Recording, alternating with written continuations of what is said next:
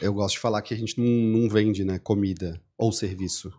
Isso não, não é mais um produto que, que a gente pode falar que que está adequado ao, ao, nosso cotidiano. Então, uhum. para quem vende é, gastronomia, que é o nosso caso, a gente gosta de falar que é experiência. É, experiência desde o momento que você olha o nosso Instagram até o momento que você lembra da casa dias depois ou meses depois, quando você já está em casa. É isso aí, pessoal. Estamos começando mais, mais um, um Jogando, jogando pra Plateia, Jimmy. Papo gastronômico Opa. prestes a começar, Ferrari. Opa! Empreendedorismo e gastronomia, duas coisas incríveis que a gente ama na mesma conversa. E sobre coisas boas, parece, né? Exatamente, coisas muito boas. Com certeza quem está nos acompanhando aqui já foi em alguns dos restaurantes aí do nosso convidado de hoje. E é uma conversa que a gente já estava bastante tempo para fazer e finalmente conseguiu encaixar Ai, quem é o convidado? Hoje a gente está recebendo aqui Fernando Daquino, ele é fundador do grupo Avaler, que significa andorinha em francês, acabei de descobrir isso. tem motivo, tem, tem motivo. e tem várias operações gastronômicas e ele é um cara focado em produzir experiências únicas para as pessoas, é isso? isso Seja bem-vindo. Isso, isso, isso, isso, isso. Gente, quem está ouvindo aí Tá eu, eu, nunca fiz isso, tá? tá então, tá perfeito. Tá, não, tá sensacional, vamos embora. Parece que já fiz mais 5, 10 vezes. É, é, é, isso, acho que uh, eu gosto de falar que a gente não, não vende né, comida ou serviço. Isso não, não é mais um produto que, que a gente pode falar que que está adequado ao, ao, nosso cotidiano. Então, uhum. para quem vende é, gastronomia, que é o nosso caso, a gente gosta de falar que é experiência. É, experiência desde o momento que você olha o nosso Instagram até o momento que você lembra da casa dias depois ou meses depois, quando você já está em casa. Uhum. Então, assim, como, o que, que é que, que, que transforma o ato de sair para comer ou comprar alguma comida e levar para casa em experiência? São vários né, alicerces que, que fazem ser muito além de só levar a comida à boca ou só pedir né, para o garçom, para o atendente, enfim. Então a gente, a, a gente tenta transformar todas as áreas dos sentidos, e seja antes na. Opa, foi mal. Seja antes na questão do atendimento ou né, ou durante, na questão do, dos aromas que podem estar lá, a questão da iluminação, a questão da, das músicas, né, a playlist que a gente vai oferecer, ou uma música ao vivo, até, lógico, a comida que tem que ser boa. E o Jimmy falou que muito provavelmente as pessoas que estão ouvindo a gente já é, foram a alguma das minhas casas. Eu espero que tenham gostado. Né? Sim, sim. que daí a pessoa comenta lá, eu fui, é horrível. Não, espero Mas que é, é, louco isso, né? Porque eu fui. É, eu tô sempre acompanhando, né? Falei que a minha primeira experiência com, com algum negócio foi na, na Ferlândia, né? Que foi, imagino, o primeiro negócio, a gente vai falar disso. Mas passei por outras casas e de, eu, depois eu fui descobrir que elas faziam parte do mesmo grupo. Porque as experiências são tão independentes, assim, são, são tão únicas, cada uma na sua proposta, e isso é legal, né? É, e são, é, essa questão de serem experiências únicas é uma estratégia. Isso é uma estratégia, é, seria mais fácil fazer a réplica de um produto que você já tem. Então, seja Fairyland, uh, ou enfim, né, Sancler, Alzeca, Mai, que a gente tem, eles são realmente muito distintos. E por que, que é estratégia? Porque a, a questão da gastronomia e a venda desse tipo de experiência, produto, comida, ela é diferente do varejo. O varejo ele é um pouco mais perene. Então, as pessoas consomem né, de acordo com a né, questão da economia, macroeconômico e tal. Então, assim, o varejo está na bolsa justamente por isso. Então, assim, a Magalu caiu por quê? Caiu porque os juros aumentaram, então vai diminuir o dinheiro para o consumidor, né? Magalu vai cair na bolsa. Sim. Comida não é assim. Porque comida depende de várias coisas. Começo é que a gente não, não, é, a gente não é uma nativa digital, então a gente não está online para vender nada. Hum. Dá para, ah, mas o iFood não, não contabilizaria isso? Sim, não, porque ele vai depender das mesmas coisas que eu vou falar para vocês agora. Por exemplo, uma operação de beira de mar, como é o caso do MAI e o caso da Fairland. Quando que a gente quer ir para a beira do mar? Quando o tempo está bonito. Uhum. Quando está mais quentinho. Quando vem turista para a ilha. Então isso, essas operações a gente chama de operações de destino. Agora, e se tá inverno chovendo, quem que vai para a beira do mar? Olhar aquela neblina nojenta, hum. entendeu? Uhum. Ficar se grudando todo. Sim. Ninguém. Aí, uma operação, seja num shopping, num mall, ou uma operação mais né, no centro, vai ter muito mais adesão. E, e por isso que a gente foi abrindo conceitos diferentes para experimentar, até por um desejo muito grande de não fazer a mesma coisa o tempo inteiro. Legal. Uh, mas muito para experimentar para que, que direção a gente seguiria depois. E o que, que é esse depois? É o agora. Então, na- naquela, naquela época, então, o, o- agora é o, é o passado do futuro, né? Sim, né? sim. Então, ah, e- o que, que era esse depois? A gente sempre. Eu, eu sempre tive um desejo e, ao mesmo tempo, um freio em expandir.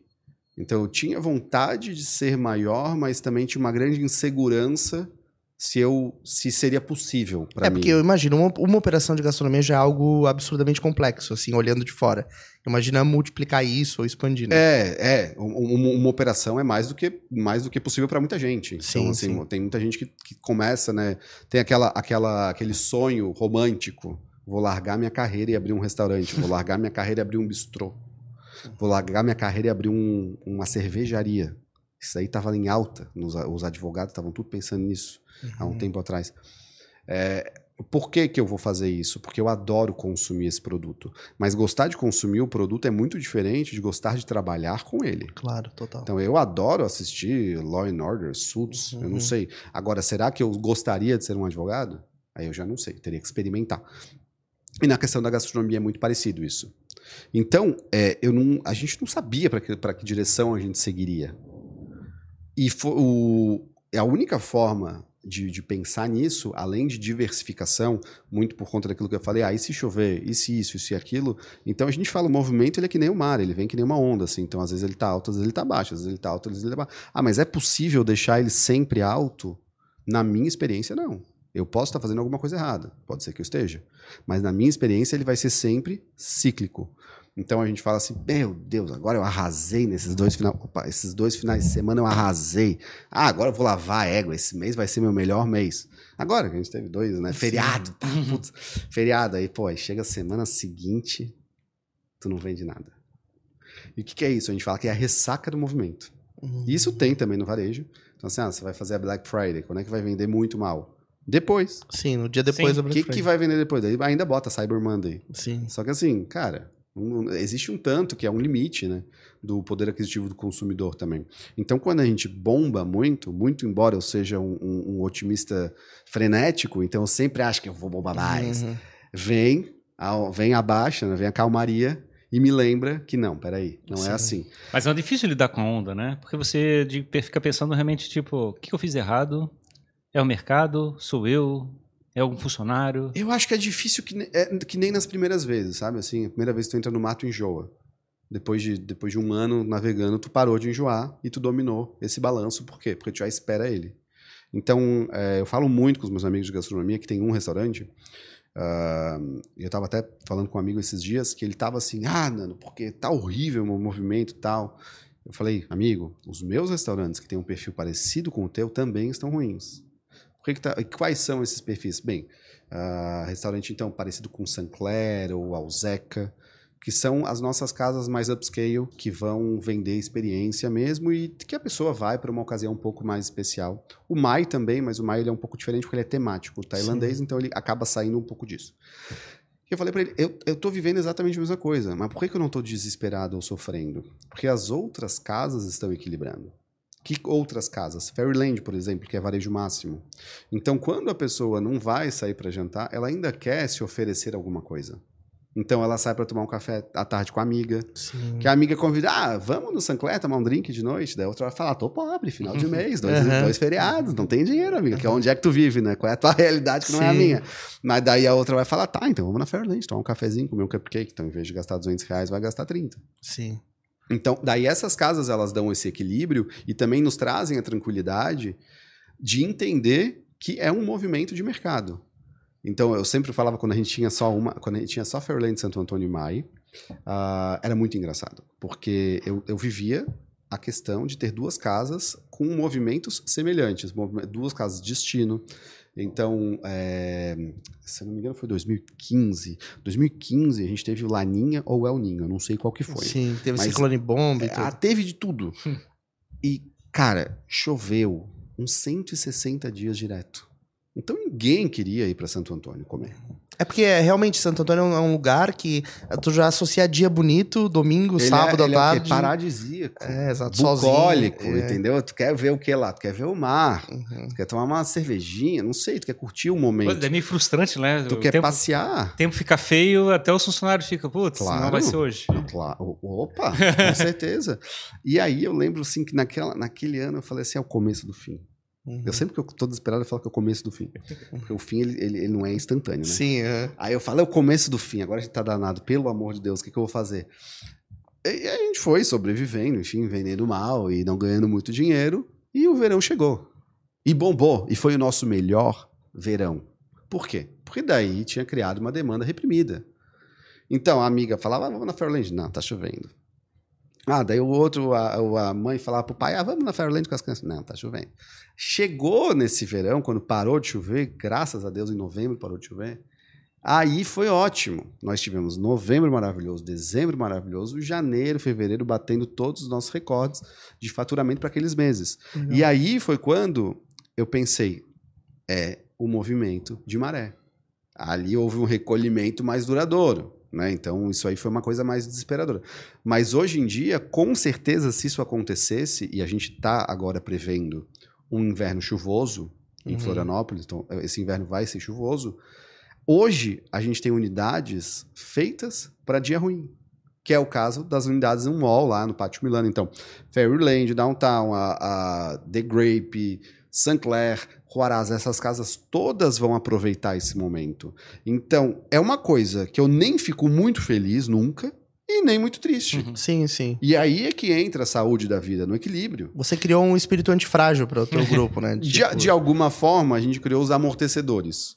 E daí, por isso, essa, essa, esse desejo de ir abrindo experiências diferentes, como o Jimmy trouxe no começo. E como é que é, como é, que é a parte da administração é, desses vários negócios? Eles têm um certo cruzamento ou eles são totalmente independentes? Eles são totalmente independentes no, no que toca a Equipe? isso, etc. Porém, nós temos um escritório central que aí fica embaixo do guarda-chuva, digamos assim. Então, somos ah, ah, algumas questões são ah, rateadas entre eles. Os funcionários, então, eles são, eles trabalham para várias empresas um, um punhado de tempo. Por quê? Porque existem questões que não existem a demanda de ter uma pessoa integral, que é o caso do RH, por exemplo. Sim, Pra, imagina, um The Grape tem três funcionários. sim. Qual é a necessidade de ter um RH para três funcionários? Agora, o grupo tem, tem 100. Em- Aí existe uma necessidade. Então, a gente tem algumas pessoas que atendem várias casas, que é no escritório, que daí é onde eu fico e a Ana fica, que é a minha diretora financeira. Então, a Ana, ela faz toda a questão de gestão de cinco casas, exceto a FHDM, que a gente fala que é a Fairland Santo Antônio, MAI e a Alzeca. Eventualmente vai tudo para baixo do guarda-chuva dela. Mas hoje ah, ainda não foi possível porque é muita coisa. Sim, sim. Então ela já, né, já faz aí de outras cinco casas. Como é que entrasse nessa, nessa área de, de gastronomia? Como é que começou a tua vida e tu falou, quero ter um- uma casa de gastronomia? É, então, isso aí, ah, nem tudo a gente escolhe, né? Gente- ah, tem coisa que a gente é um pouco escolhido na vida, né? Uhum. Eu sempre falo isso, que as pessoas falam, ah, o, o caminho foi- você desenhou, você tinha, planejou lá no início e tal. Ah, não dessa forma. Não, não, o que que acontece? Quando eu tinha lá meus 17 aninhos, velho, 17 aninhos, eu estudava design na Federal de Santa Catarina. Na época era comunicação visual. Não era, né, já tem muito tempo, então já tá falando aí, né? Já tá quase fazendo uma, já tá quase fazendo 18 anos essa história. Aí, só que eu era ruim. Ruim. Não, não, eu era, eu não era ruim, eu era péssimo. E, e eu sempre fui uma pessoa com uma sensibilidade estética muito apurada. Então eu imaginei, ah, tenho bom gosto, né? Ah, desenhar, sei lá, se precisa, né? Pensei assim, né? Uhum. Na época do vestibular eu não gostava muito de nada. Eu falei, vou fazer isso. Mas eu, eu não. eu- não, ruim eu, eu elogiei. Uhum. Eu era péssimo. A única coisa que eu desenhei de bom na minha faculdade inteira foi uma berinjela. Juro por Deus, que era a coisa mais fácil do mundo de desenhar. Então, assim, eu falei, eu, eu, eu vou ser falido. Eu não vou conseguir fazer nada. E daí eu tava no terceiro ano, e eu chamei meu pai, né? Eu também ainda não sabia o que eu queria. Sim. É, E a única coisa que naquele momento eu tinha uma certa aptidão e prazer era cozinhar. porque a minha família é de italiano, então eu sempre, desde muito cedo, é, acompanhei minha mãe na cozinha e tal. E eu falei, bem, eu sou ruim no que eu, no que eu tô traçando, né? E ter essa noção também, né? Essa, essa, essa autocrítica. Eu sabia que eu era. Eu não precisava que ninguém me dissesse. Uhum. Eu já, né, já não era frustrado, mas eu pensava assim, danou-se, né? Que área que eu vou seguir? Uhum. Quando eu consigo desenhar, não consigo desenhar nenhuma bola, pô. Uhum. E aí eu pensei, ó, se não é isso, a única coisa que eu me imagino, então veja que não foi escolha, foi eliminação. Entendi. A única coisa que eu me imagino fazendo é cozinhando. E eu, bem, falei pro meu pai, que não gostou na época, falou, mas como? Tá no terceiro ano, vai largar a Federal de Santa Catarina? E eu falei, mas eu sou ruim. Ele fala, mas conclui. Uhum. Eu falei, ah, mas para quê? Que eu não vou concluir melhor do que eu tô agora, que eu não tô evoluindo, já tô há três anos, e parece que eu só tava caindo, né? Sim. E aí é, eu consegui convencer ele e tal, porque eu tava indo para uma particular, e comecei a cursar gastronomia. E a coisa estava indo bem. Aqui em Floripa mesmo? Aqui em Floripa, na época chamava Sesc, hoje eu acho que a Estácio comprou a Sesc. Que era um, um curso um pouco diferente, porque ele, ele era gastronomia e administração. Ah, então já formava donos de restaurante, assim. Em tese, esse, em isso. Tese. É, ele, então aí, o, usualmente o tecnólogo de gastronomia, eu acho que era dois anos, o nosso tinha três anos e meio. Então a gente tinha, era uma coisa bem interligada, assim.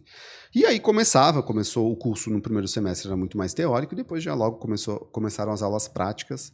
E aí danou-se, né? Porque quando começou as aulas práticas, eu vi que eu não gostava de cozinhar salgado. Só doce.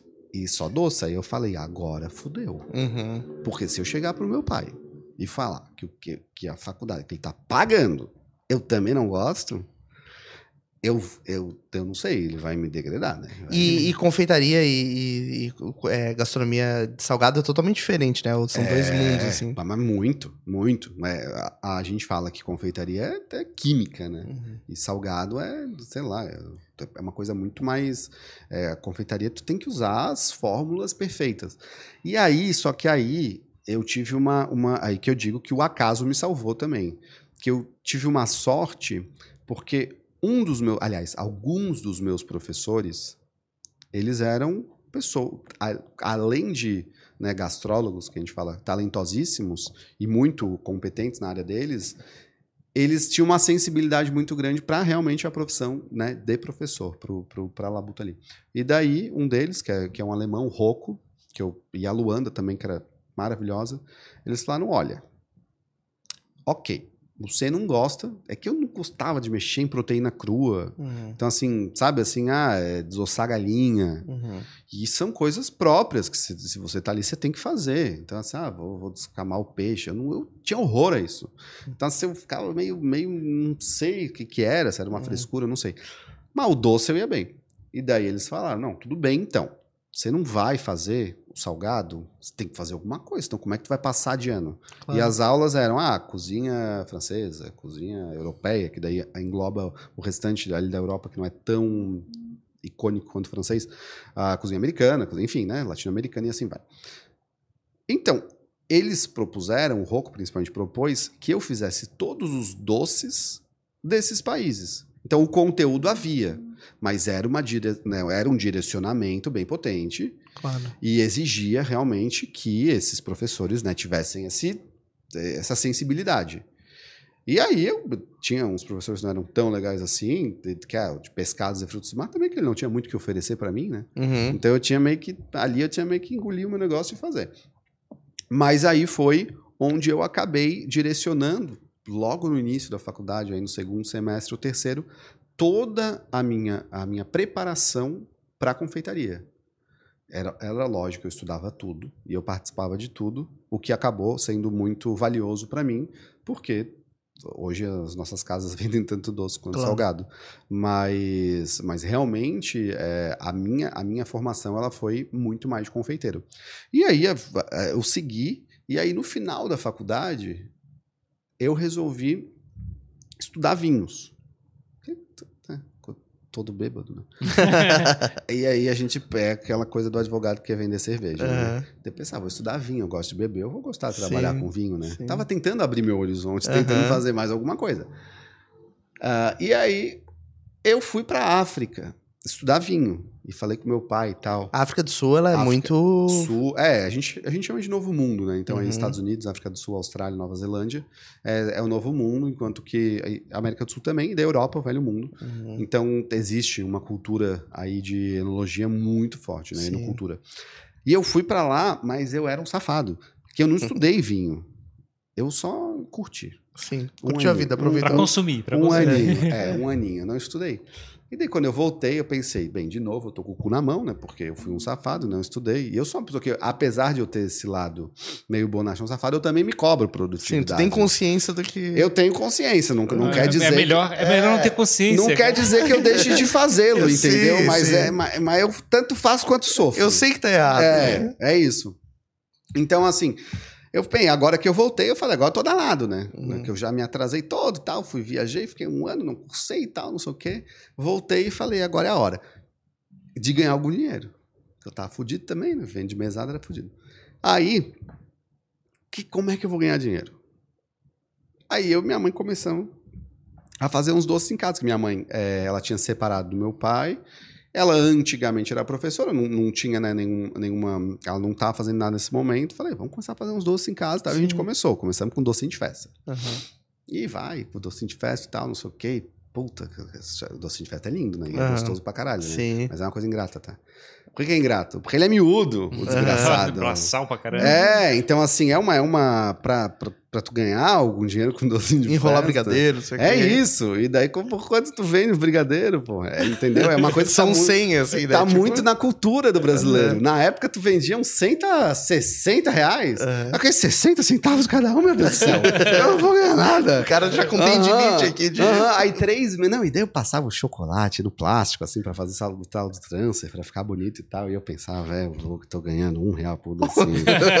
Se eu vender 5 mil docinhos, eu vou ganhar 5 mil reais. Então eu tava no design de novo, entendeu? É. Eu falei, eu tô danado. Aqui, daqui não vai caminhar. E eu falei pra ela, assim, eu falei, a gente vai ter que encontrar um produto de Vai ter que agregar- valor agregar agregado. valor, né? agregar valor. Porque no docinho a gente não vai conseguir prosperar. Vai ter que rolar um brigadeiro gourmet, um negócio assim. Daí, foi- então, na época, tava na época do Brigadeiro Gourmet, e daí a gente refletiu, pensou, e eu pensei, não, não, Brigadeiro Gourmet já tem muita gente fazendo, e nada, pra, nada que seja essencialmente brasileiro vai nos dar essa vantagem competitiva e esse né, valor agregado. Por quê? Porque se tem uma coisa que o brasileiro faz bem, é brigadeiro, é Sim. doce com leite condensado, isso aí tá na nossa cultura. Então, assim, é, opinião minha, os doces brasileiros são os melhores que tem. Eu vou pra França, eu vou pros Estados Unidos, eu vou pra Coreia, eu vou não sei o quê. Eu falo, hum, gostosinho. Uhum. Não é aquela coisa, Sim. entendeu? Pá, daí tu chega aqui, pega um pavê, bota, oh meu Deus do céu. Ah, aquele leite condensado com morango, chocolate. Ah, isso é Pudi- maravilhoso. pudinzão. E é, e é, e é, e é um doce razoavelmente fácil de fazer. Hum, E, e ele, diferente da, da confeitaria francesa, não é tão, tão é, exato assim, né? Então você, você ah, quer deixar o creminho mais mole, quer deixar o creminho mais duro, enfim, vai em frente. E aí foi quando, ah, eu não sei onde é que eu tinha visto aquilo, mas eu falei, vamos, aqui se a gente fizer muffin, Uhum. que daí já é uma coisa um pouco maior, entendeu? Já dá de Uhum. botar uma fruta vermelha, que na época também não se falava, em fazer coisa com blueberry, com framboesa, não sei o quê. Uhum. Não, isso aí só tinha no Ipo. Sim, sim, sim. Eu- eu- o Red Velvet, É, Naked Cake. Eu ia no Ipo comprar blueberry, entendeu? Então imagina só como é que era a questão, né? Hoje se eu fosse no Ipo comprar blueberry, eu ia, eu ia pagar para trabalhar. e aí a gente começou a fazer e, de novo, o acaso nos escolheu. Por que, que o acaso escolheu? Porque, cara, do momento que a gente começou a fazer aquele primeiro cupcake de blueberry, em 2008, é, é, a cidade aceitou muito bem isso. E deu para perceber que ali tinha uma oportunidade. E daí, bem, né? Daí a gente meio que, quando tu tá fazendo essas coisas, tu tem o desejo, tu é sugado pra produção, né? Então tu vai, vai, vai, produz, produz, produz e Esse tal. tava fazendo entrega ou tava fazendo. Já tinha uma Entrega? casa? Não, nada, imagina, Na não. cozinha era completamente caseira doméstico, doméstico. exato, no nosso forno. Uhum. Então era uma coisa muito louca, assim. E aí, só que realmente foi uma coisa, qual foi também uma jogada nossa que a gente teve? Porque eu tinha o back do design. E o Bruno, meu marido, diferente de mim, era talentoso no Photoshop, né? Uhum. E ele estudando administração. Ele Aham. era talentoso. É, a gente criou uma marca com cara de gringa. Que foi a Saquei. primeira marca da Fairland. Né? Aquela redondinha e tal, não sei o quê. é, com o azulzinho e tal, enfim. E o cupcake no meio. Ah, Aí, nesse meio tempo, eu também resolvi colocar cobertura e recheio no muffin, que eu sou um roliço, entendeu? Eu gosto de coisas saborosas, cremosas, não sei o quê. Uhum. Então eu pensava assim, porque que americano é meio ruim, né? Que é seco, né? Sim. Vamos dar É uma meio brasileira. seco, né? Não é meio brasileiro. seco. Como é que eu transformo aqui numa parada brasileira? Não é, vou enfiar um negócio no recheio, vou dar-lhe uma cobertura cremosa. Sim. E daí veio o nosso estilo de cupcake. Na época também não se recheava cupcake, fazia só aquela cobertura meio um buttercream, meio, meio ruimzinho.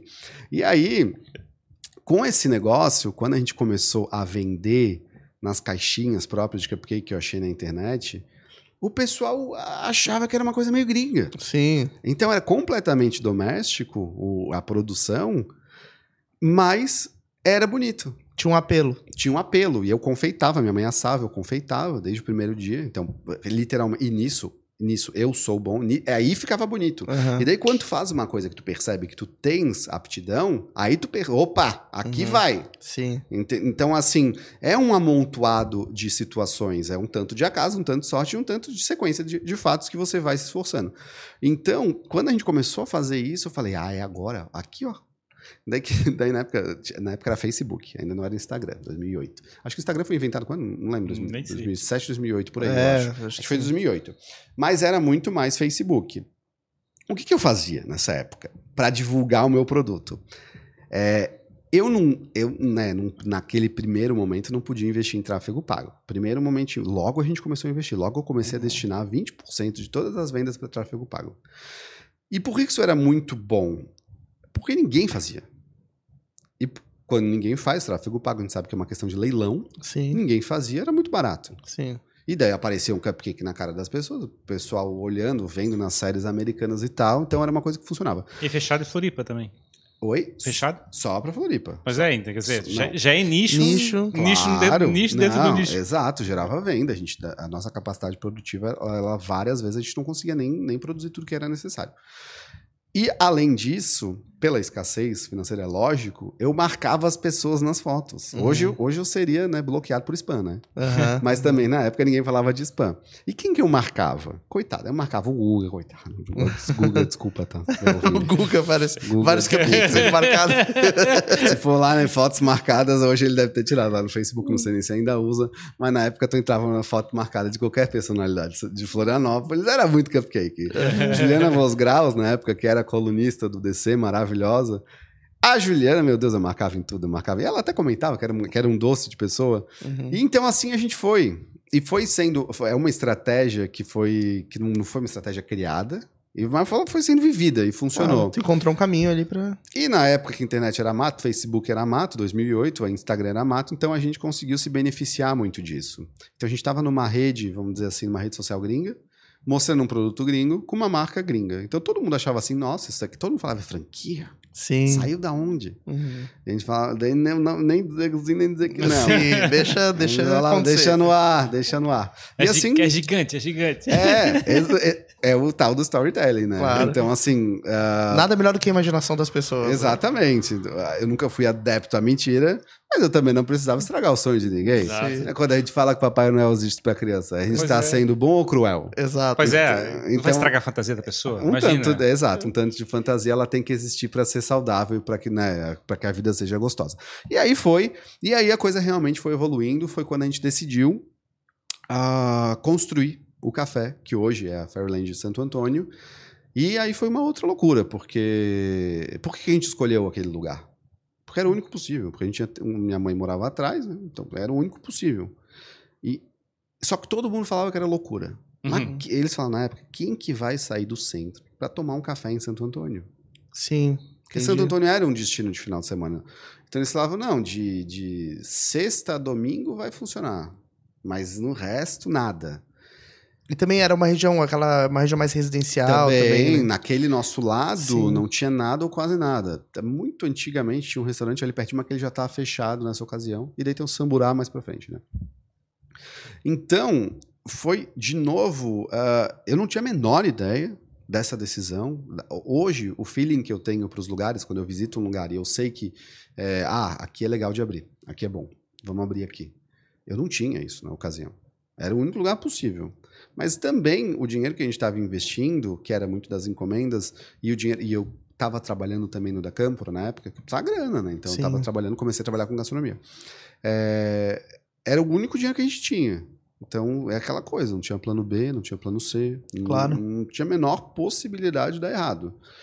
E isso gera muito desespero, né? Especialmente numa. Eu, eu era, tinha 20. Ah, sei lá, eu tinha 22 anos. Uhum. Então a pessoa fica. Tinha 21 quando a gente começou a construir. Então a pessoa fica cagada, né? É assim. Pô, imagina, pô, tu não é rico. Tu vai usar o pouco dinheiro que tu, tua mãe, teu pai, teu avô tem pra abrir um café que todo mundo acha que vai dar errado. E daí tinha gente que falava, não, porque cupcake é modinha e tal. E eu concordo. Eu concordo. Mas, a- mas a vida ela também é feita de moda. E tem muita moda do passado que a gente continua consumindo por quê? Porque é gostoso, porque faz Claro. sentido pra mim, porque sei lá por quê, né? Então acho que muito mais importante do que ser um produto da moda era ser um produto bom. E aí foi onde a gente também se diferenciou com a qualidade do nosso produto.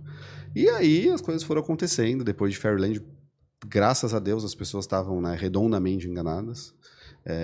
Como é que é abrir uma casa pela primeira vez, botar os primeiros funcionários? Ah, é desesperador, né? Tu não, tu não, tu É não, um caos. tu não tem a menor ideia do que tu tá fazendo, né? Tu abre a porta e não aparece ninguém, tu chega assim. Ah, não, isso a gente não teve. A gente abriu a porta, entrou muita gente. Por quê? Porque a gente tinha todo o storytelling preparado. Claro. né? Então a gente já estava ali se comunicando com as pessoas online há dois anos. Então quando a, quando a loja veio abrir, que há mais de dois anos, a gente começou a comunicar em 2018, ou 2008, a gente abriu em 2012. Então a gente estava quatro, quatro anos, anos gerando aquela construindo a marca. demanda. Exato. Então, assim, construindo a marca é o que a gente fala hoje, né? A gente estava quatro anos na batalha, né? Claro, claro. a gente tava quatro anos tentando sobreviver. É, então, quando a gente abriu, cara, foi. é, isso foi genial e, e- e isso é uma coisa muito legal que eu acho que a gente consegue reproduzir em todas as nossas casas até hoje. A gente abre e um dos nossos melhores meses de faturamento é o primeiro. Isso é muito legal. Isso é uma Uhum. potência de comunicação que hoje o grupo tem, Claro. mas, e muito, mas muito além disso, é uma grande expectativa das pessoas já do que a gente está criando e do que a gente vai oferecer. E eu sempre falo, nem venham no primeiro mês, que é quando vai dar merda. Entendeu? Nem, A pressão tá se ajustando. nem tá? venham, exato, tá? É, vai, cara, é que, é que- aquela pessoa que vai na inauguração e sai falando mal. É. Ô, bicho, eu não faço inauguração porque já pra não, não tem esse Uhum. problema, né? Mas é o que eu falo, nem vai. Né? Tenha, tenha tranquilidade, né? calma aí. Uhum. Mas não acontece. É, O povo é curioso e o povo vai. Então, Uhum. já que vai, vamos, né? Daí eu falo pra eles, daí a gente dá aquele descontinho inicial, Sim. aquele pedido de desculpa meio genérico. Ah, gente, desculpa se deu algum probleminha aqui. Sim. A gente sabe que dá, né? Sim. Imagina. Mas é normal, né? E eu imagino que os primeiros podcasts de vocês também É. Hoje em dia Sim. vocês têm uma desenvoltura muito melhor. Sim, e assim vai, certeza. assim vai. É natural. Isso é Uhum. natural. E aí foi. Fomos abrir um, fomos ab- daí depois abrimos o Mai, que foi a nossa casa, a- que é a nossa casa tailandesa. Só que Mai é comida salgada. O Mai é comida salgada. É. Aí, aí quem constituiu o cardápio do Mai foi o João Bubi, que depois teve até o Betina Bubi ali ao lado, e é meu melhor amigo de infância. E, e, e muito de eu ter entrado na gastronomia foi por conta dele, porque ele estava cursando gastronomia. Uhum. Daí é aquela coisa, o que, que eu vou fazer? Ah, meu melhor amigo tá fazendo aquilo, de repente eu vou pra lá, porque no mínimo uma festinha vai ser boa, né? Sim, sim. Daí é que tem sim. aquela coisa que quando tem 18 anos, tu pensa nisso, né? Claro. Então, e daí ele constituiu o cardápio e ele coordenou toda a equipe de cozinha no começo. E aí foi a primeira, a- eu acho que talvez um dos grandes ensinamentos que eu tive, que é, eu não precisava fazer tudo num restaurante para poder tê-lo. Tu começou a aprender a delegar, a alocar talentos. Exato, acho que assim, era, uma, era, uma, era um conhecimento totalmente. é, Ah, vamos, como é que eu vou falar assim? No princípio, né? Então não é uma. O delegar de fato veio muito depois. Sim, sim, claro. Mas era de poder, é, poder ter uma pessoa numa outra função ali de liderança é, que fosse complementar a mim. Mas isso é difícil, né, Nando? Porque é, quem cria um negócio, o empreendedor, ele tem aquilo como um filho, né? É. E tu conseguir delegar, e às vezes tem aquela, aquela pretensão que a gente tem de, ah, não vai fazer tão bem feito quanto eu faria. E aí tu tem que deixar a pessoa também aprender e cumprir o ciclo dela. É, é, é bem difícil. Não, de- delegar é. Acho que. Acho que depende muito da carreira. Acho que a carreira de quem constrói uma carreira corporativa, então a pessoa começa sendo estagiário, ou enfim, começa num cargo XYZ, e ela vai crescendo, eu acho que é um pouco mais natural, porque delegaram para ela. Uhum. Então ela acaba aprendendo com a experiência, Uhum. primeiro de, de, de assumir Tá- tarefas Sabe uma posição primeiro antes de aprender a e posição. depois de É. entregar tarefas. Agora, no, no meu caso, no caso meu e da minha mãe, né, quando a gente abriu lá primitivamente lá atrás, é, eu não sabia. Eu criei as posições, né? Eu Uhum. criei os conhecimentos de acordo com o que eu achava adequado. E o que tu falou assim, ah, a pessoa não vai fazer tão bem quanto você. Não vai mesmo. Uhum. Não vai mesmo, porque para ela é diferente. E o bem, ele é relativo. Exato. Fazer bem é relativo. Então, é, durante anos, anos, eu continuava confeitando os cupcakes. E eu já Uhum. tinha confeiteiros. Mas eu achava que eles não iam fazer tão bonito. Uhum. E eu não sei, talvez naquele momento até fosse verdade, mas talvez aquele tão bonito só fizesse diferença para mim. Exato. Então eu lembro quando. Eu, vou te falar que isso é, isso, é uma coisa que eu lembrei agora e é muito marcante, assim, que eu tinha uma obsessão por perfeição. Em- principalmente no que tocava a estética dos cupcakes e a venda, tudo isso, né? Até porque era o nosso principal produto na época, a gente só tinha dois sabores de torta além dos cupcakes. Como a pessoa colocava o cupcake na caixinha, pra mim era fundamental. Porque pra mim cupcake tem frente, como tudo nessa vida. à Então, frente assim, do cupcake. à frente do cupcake. Então, assim, ó, até me admira como eu tô controlado, porque eu não botei a água de frente pra mim. Sim. Então, assim, eu tô, eu tô com meus toques todos controlados agora. Uhum. Graças a Deus, a análise está fazendo efeito. Uhum. Cara, se, a pessoa, se eu visse. Porque eu confeitava de manhã e de tarde eu ficava no caixa, né? Ou no balcão. Se eu visse a caixinha passando ali com o cupcake desalinhado. Cupcake de costas pro cliente. Aham. E como é que. Ah, o cupcake tem frente como? Bem, o, o Red Velvet tem um coração. Se tu não achar que olhar o coração de- é a cara dele, eu não sei o que, que tu acha. Tem alguma entendeu? coisa errada. Pô, ah, mas a pessoa, a pessoa que montou não tá nem aí. Mas eu tô! eu, eu já fiz absurdos, já abri a caixinha do cupcake no- do cara, do cliente, de Reabri. caixa, Uhum. pra arrumar. Ou trocar a caixinha. Sim. Eu era obcecado com isso, obcecado com isso. E mais essas obsessões, muito embora eu acho que tinha um custo, a minha saúde mental enorme, eu acho que também acabou transformando a marca no que ela vem a ser hoje, que é a- a- aquela identificação com uma qualidade muito grande. E aquela coisa, Mas acho que a identidade de qualquer coisa está envolvido com essa mania de fixação numa perfeição, acho que né? sim, Tem acho que sim, acho que sim. é muito relacionado. Acho que sim. Acho que alguma coisa para se destacar, né, para sair da mediocridade, ela tem, tem que haver um excesso em algum momento, né? Uhum. Ah, então, seja um excesso de talento, seja um excesso de trabalho, se você que eh, são questões complementares. Às vezes você é muito talentoso, você pode trabalhar um pouco menos, Uhum. né? E às vezes você é- não é tão talentoso, você vai trabalhar mais. Sim. Mas é, dá para equilibrar. Mas eu acho que é muito isso. Tem que sair da mediocridade, tem que ir além, né? Tem que Uhum. fazer o. Eu gosto muito de uma coisa que o Cortella fala, que é fazer o melhor que você pode. Não quer dizer que é melhor que o outro, mas é o melhor Exato. que você pode. E eu, e isso, isso para mim era muito. Era uma obsessão mesmo. E a gente foi. Foi, foi seguindo, foi seguindo. Então, daí, quando abrimos o MAI, o João fez toda essa parte aí, né?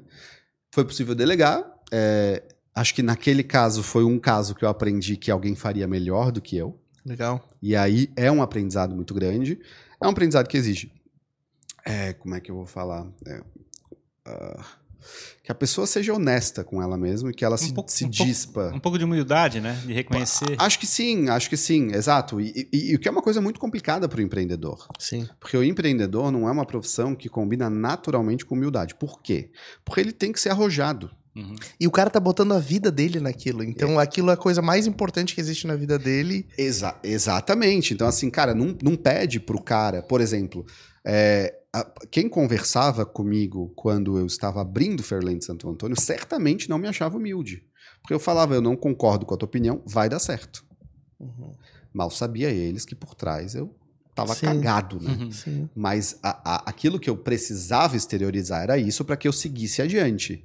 Então, essa, ah, essa, essa questão fundamental do empreendedor, que é quem empreende, quem começa algo novo, exige um pouco. Eu não sei se eu estou usando a palavra certa de falar arrogância, mas exige que a pessoa seja muito arro- arrojado e corajoso e ignore, ignore as realidades. né? A gente sabe aí que sei lá, três a cada cinco empresas passa do, sei lá, do, do segundo ano, terceiro ano no Brasil. Não sei como é que estão os dados hoje, porque a pandemia Mas deve ter dizem- atrapalhado. Dizem que o cara é, é louco ou visionário simplesmente se deu certo ou deu errado, né? Tipo, mas é a mesma pessoa. né? Exato. E, e quantos visionários foram loucos e faliram empresas antes de conseguirem né, concluir o projeto da loucura Claro. se sair bem?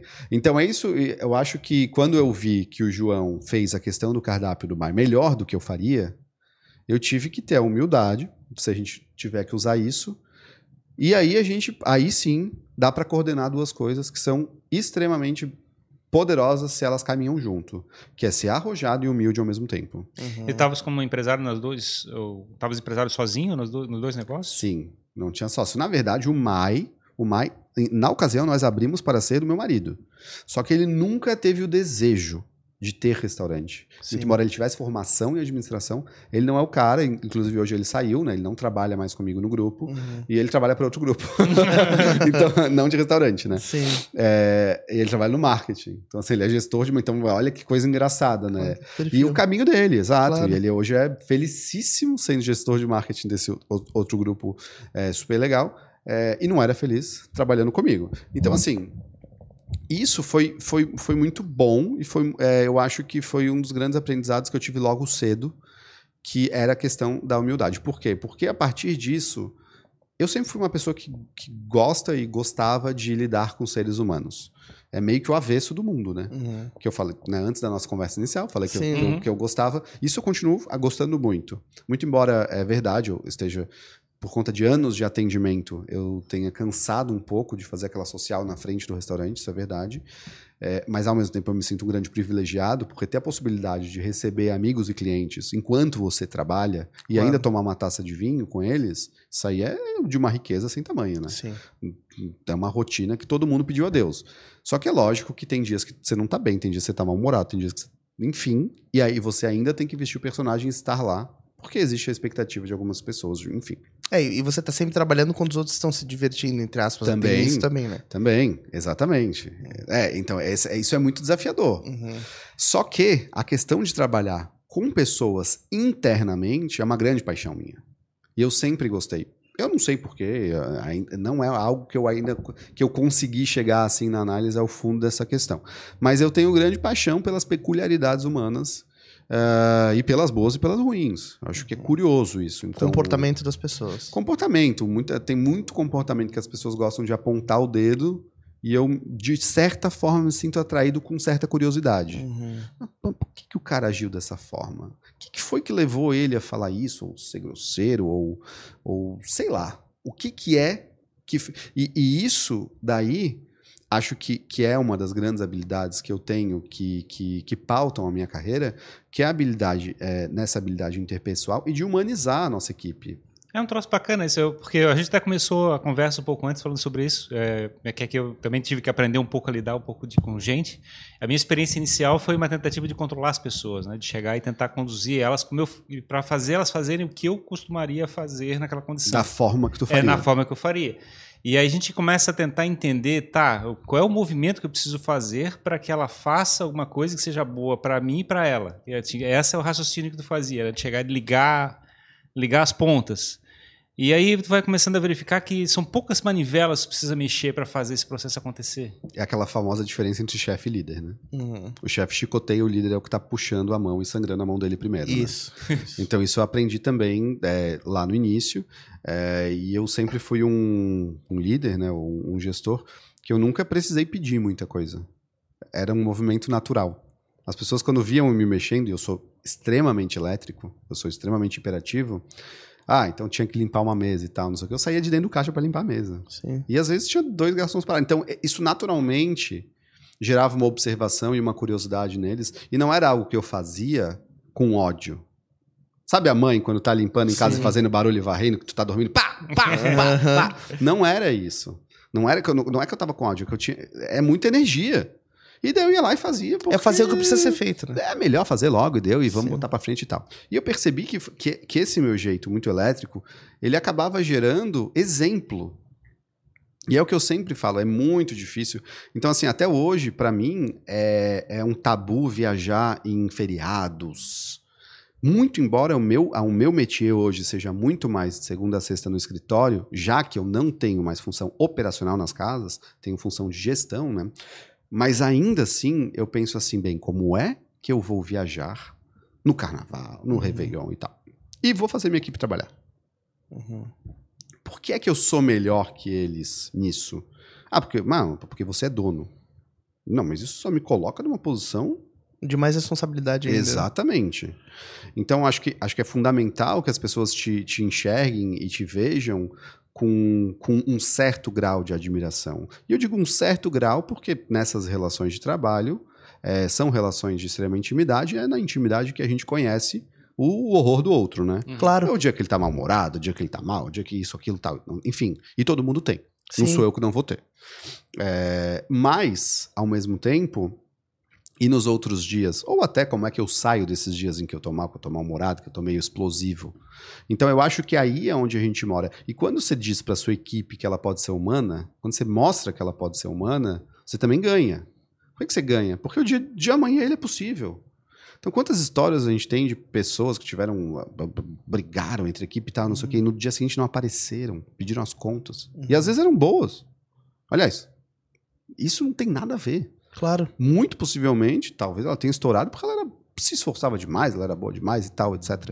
E aí você perde isso, só que o que, que acontece? Às vezes você tem uma cultura ali na empresa que não permite humanizar o funcionário, né, que não permite dias ruins, que não permite, a, às vezes, bem, um desentendimento, claro com limite, né? Claro que, que sempre preservando, né, que, que não haja abuso, né? Claro, claro. Mas, mas será que é possível um mundo aliás, na, no ritmo que a gente caminha hoje, sem um certo grau de estremecimento entre as relações. E se você mostra para eles que é possível, ou seja, se alguém comigo, seja um subordinado meu ou um, um companheiro meu de trabalho, é, possa ser um pouco grosseiro e tal, como é que eu reajo a isso?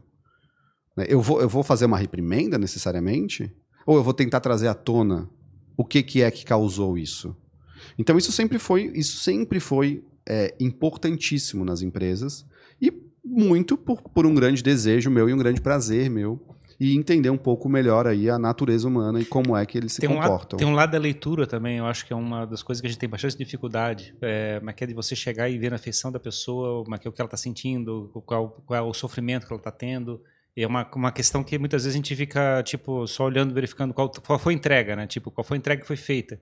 Eu tô um pouco me lixando como é que tá ele como pessoa. Exatamente. E, e claro que depende de área para área, mas na área do serviço, que é a nossa área, isso é fundamental, né? Ter sensibilidade. É, tem áreas contábeis, áreas financeiras que, que, que, enfim, você poderia falar, pouco importa. Só claro. me entregue. Se você quiser trabalhar na sua baia com um mau humor terrível, faça. eu discordo, porque eu acho que a energia do, né, do escritório inteiro, é, a energia do escritório inteiro vai pesar. E aí vai todo mundo. O que, que vai todo mundo querer vazar? Mas é engraçado, Renan, que essa régua, assim, de como da toada que o negócio tem, o ritmo, que é o empreendedor que dá, não tem jeito, porque todo mundo tá olhando para quem tá liderando, é, faz com que as pessoas estejam mais ou menos comprometidas com o sonho, com o objetivo comum. Então, se dá treta no bastidor, e é normal que dê, porque tá todo mundo trabalhando para um objetivo em comum, não deixar isso transparecer para fora e resolver internamente e ter essa liberdade de troca faz a coisa funcionar, porque você não, não tem uma explosão, né?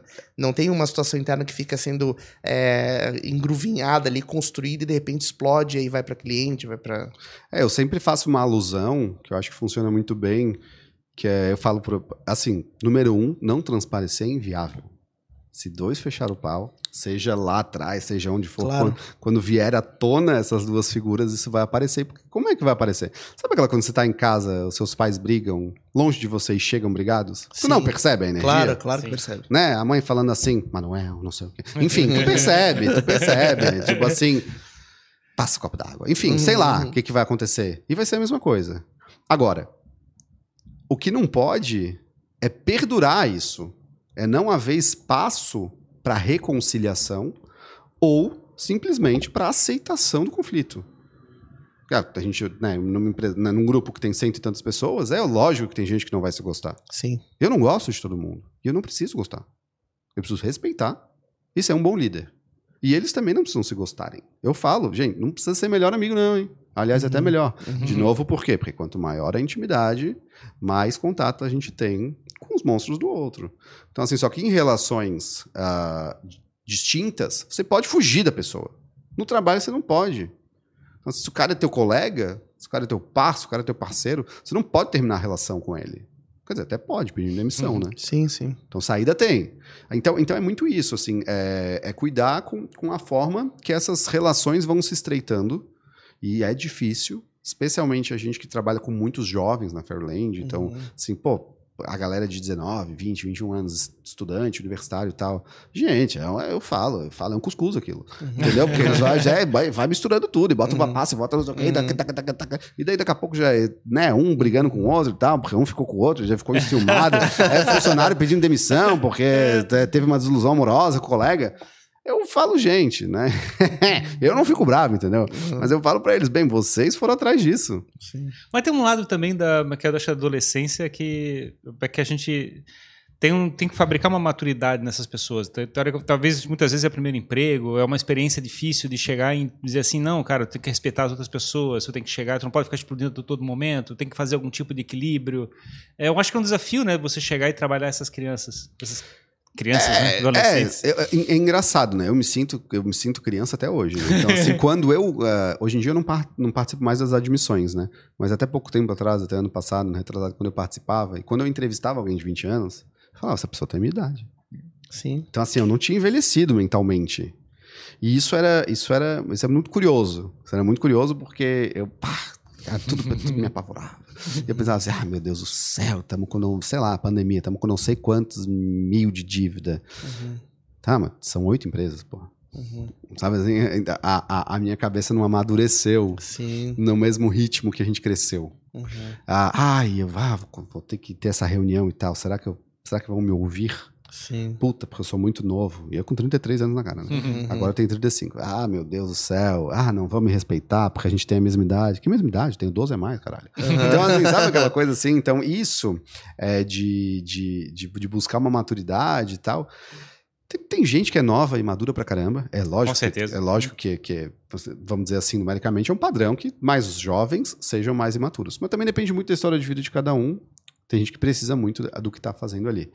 E eu também penso aí em Faria Lima e gente fazendo sexo lá, aparecendo e tal. Claramente aqueles lá também não amadureceram tanto. né? Exato, né? E a gente de E não, 50 anos. é, né? não tô falando, não façam sexo. Eu tô falando, porra, não façam escritório. Na com a- varanda, né? É, sa- sabe assim? Então, eu- quando a gente traça um paralelo aí com isso, não sei qual é o, qual é o grau de diferenciação ou evolução que eles têm pra lá em comparação com Mas é aqui. que tem um lado também do exemplo, de fabricar esse exemplo de maturidade para que essas pessoas também cresçam. Exatamente. Então, assim, uma coisa que eles nunca, nunca relatarão é que eu extrapolei alguma relação. Dentro, né, dentro da, e seja uma relação de amizade, enfim, né? É, porque é, eu acho que, sabe aquela coisa de juiz ter que ter a reputação ilibada? Sim. Sim. Bem, se você é líder, você tem que ter a reputação ilibada. Tem que ser certo e parecer certo. Exato. Não, na- né, voltando pro- um pouco para o assunto anterior, não quer dizer que você não vai ser humano. Claro. Mas quer dizer que a sua linha moral vai estar bem traçada. Então, assim, você pode cometer equívocos, é, uma, uma grosseria e tal, tudo bem. Mas no, no que toca os seus pilares, você sabe exatamente quais são os limites das relações. E até fica mais fácil, eu acho, quando você usa uma referência moral para tomar as decisões. Aí você pode até errar, não tem problema, né? Sim, porque tu está em paz, né? Uhum. Tu está em paz com o que você, o que você acredita, né? E é, e é lógico que eu imagino que a nossa linha moral ela seja elástica ao longo da vida, né? Claro. Então a gente vai, vai, vai vivendo e vai transformando essas convicções. Então, Imagino que aos 20 anos a gente tem uma linha muito mais parecida com o nosso pai e da nossa mãe. Aos 50 a gente deve ter uma linha já mais muito distante, ou então, não sei, né? Ou então voltou aí, dada a idade. concordou, né? É. Ele falou, pô, realmente. É. Ou então, dada a idade, aí cedeu, né? Não sei. Mas, é, mas eu acho que sim, quando a gente tem né, claramente quais são os nossos alicerces, como é o nosso caso, de ter uma empresa humanizada, né, de ter, ter uma empresa que respeita essas pessoas, mas que ao mesmo tempo também cobra produtividade, cobra um serviço é, exemplar, não quer dizer que não vai ter problema eventualmente. Claro. Mas vamos lá, a gente precisa eh, se botar numa planilha aí, a gente precisa de 95% de, De eficiência. é, de eficiência, de coisa boa, de, de coisas funcionando. Essa, esse lado que você falou é legal, né? De tipo, é, ah, eu tenho 33 anos, tenho que tomar uma decisão, tá numa reunião, e aí sentir essa insegurança, né, de atuação. E é louco isso, porque eu acho que todo mundo sente isso. Todo empreendedor, independentemente da idade, se coloca em desafios e fala, cara, eu não sei se eu vou dar conta de fazer isso. E aí tu tem que ir lá vestir a tua, tua, tua armadura e fazer o que tem que fazer. E é engraçado que eu começo a suspeitar e lendo sobre isso que a gente nunca perde isso, assim, acho que até o Elon Musk sente isso. Só que a gente começa a administrar melhor esses medos, essa insegurança, talvez. Eu- acho que, acho que a insegurança ela, ela é muito inteligente, né? Tem, eu acho que o Milor falava que o idiota é cheio de certeza, né? né? Enquanto que o esperto é cheio de dúvida. Uhum. Então, é, acho que é natural você ter um certo grau de insegurança. E o meu amigo Jader, ele fala, uma pessoa que age sem medo é uma pessoa que tá fadada a morrer. É suicida, né? É suicida. Então, assim, tem um pouco de medo, tem um pouco de insegurança. Mas eu acho que é curioso essa dualidade, né? Entre, entre o que a gente ah, faz e o que a gente sente, né? Porque, voltando à questão do empreendedor arrojado, você tem que tomar decisão o tempo inteiro.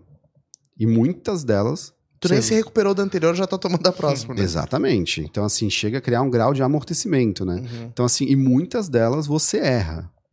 Então, assim, é- é- você você vê que tá tudo intercalado, né? Claro. Se você erra e você não, não se humaniza, você não consegue seguir adiante, porque você vai, você vai ter que estar tomando a de hoje pensando na falha de ontem. Isso. Então, assim, você não se aceitou, não, né, não se perdoou e tal.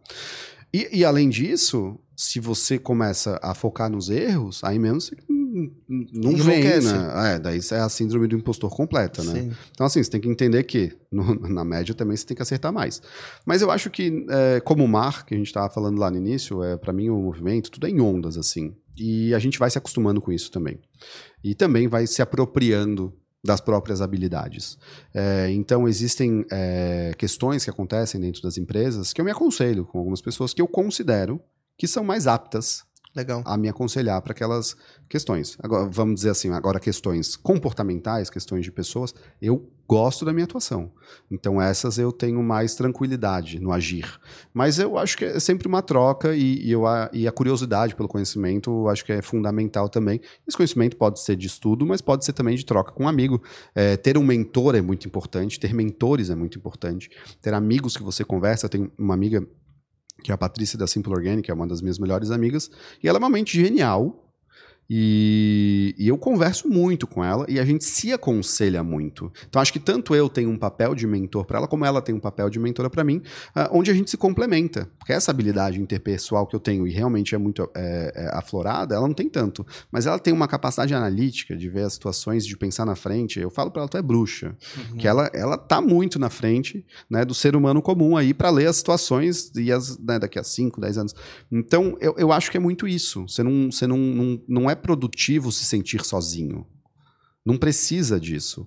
É, e entra numa outra linha que eu acredito que é a colaboração, né, que é uma, uma energia colaborativa. É, e, bem, de forma alguma ela não é minha concorrente, então nós não precisamos concorrer, né?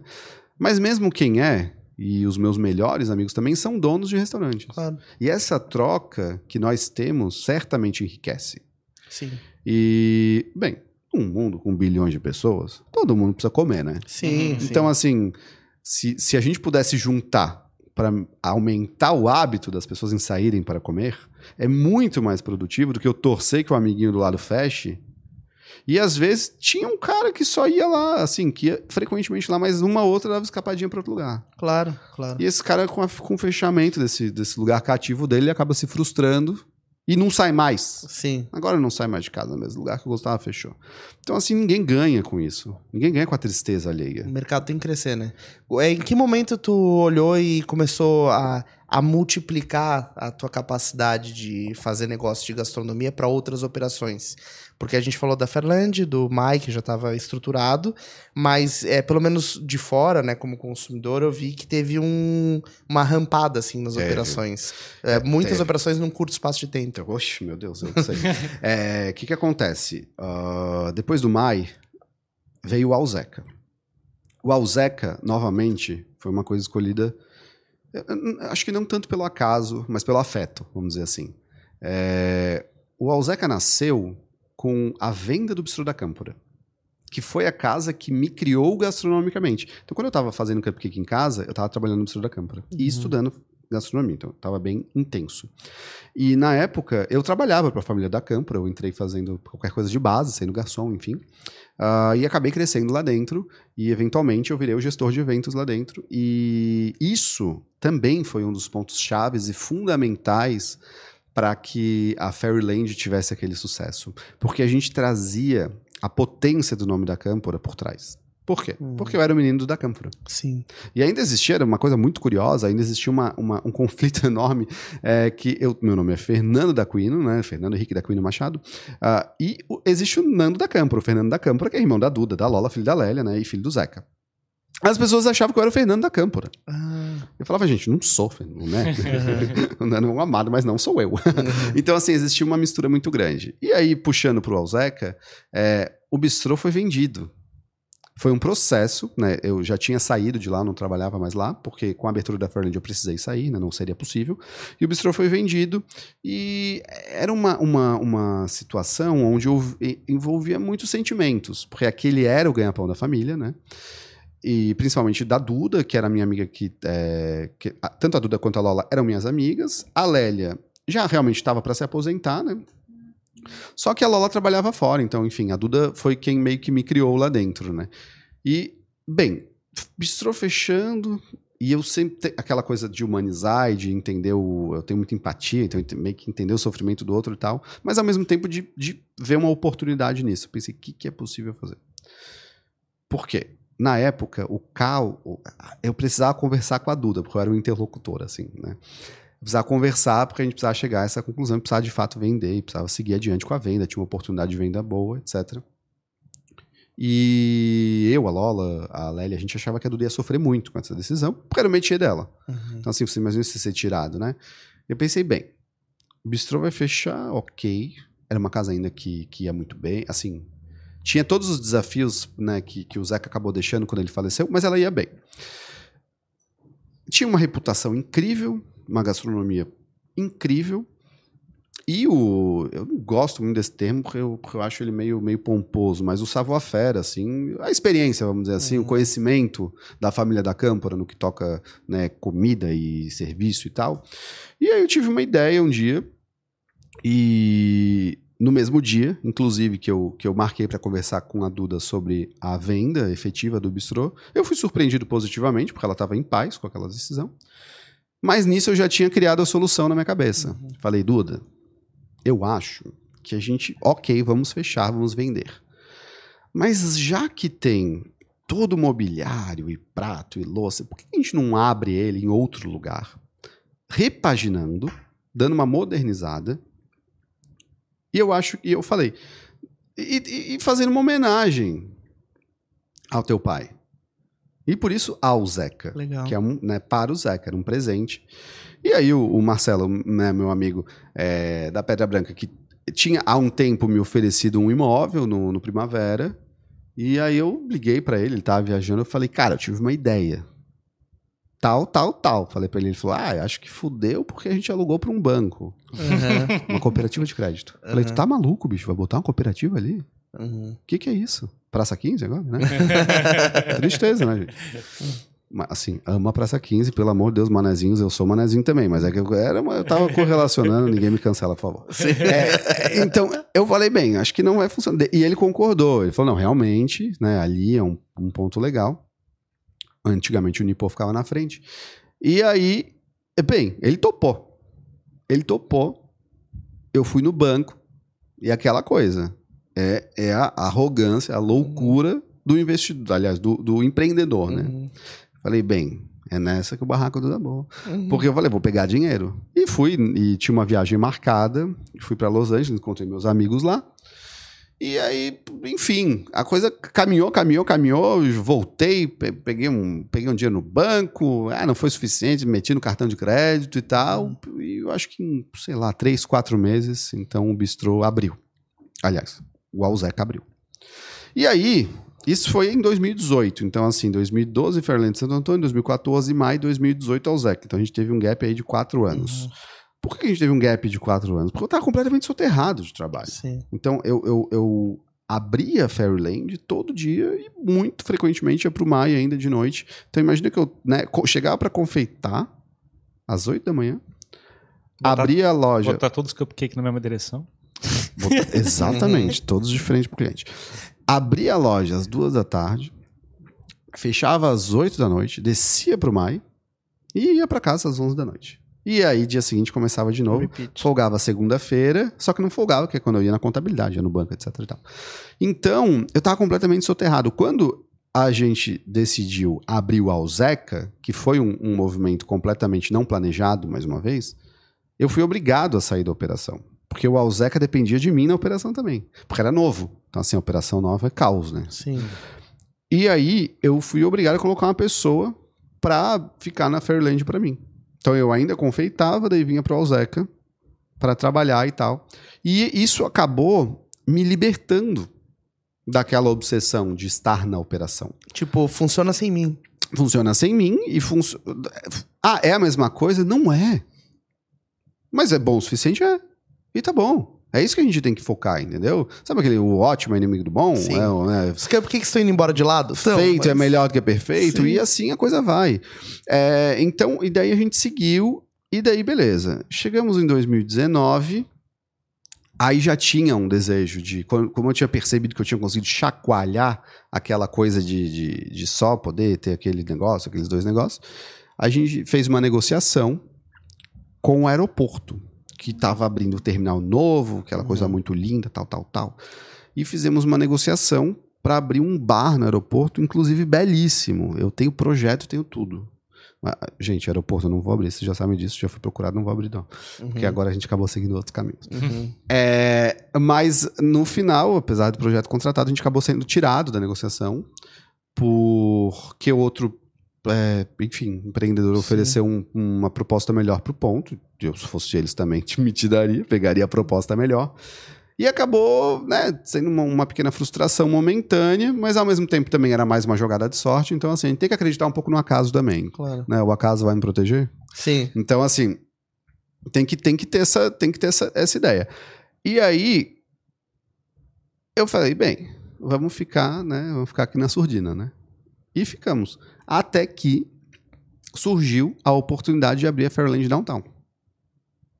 Isso foi em final de 2019. Então as obras começaram em janeiro de 2019, é, 2020 e concluíram em abril de 2020 Uhum. plena pandemia, no caso. E aí aquela coisa, né? É, tem um tanto de loucura e um tanto de razão. A gente pensou, a obra tá pronta, eu vou fazer o quê? Sim. A gente abriu, plena, plena pandemia, abriu podendo só fazer takeaway.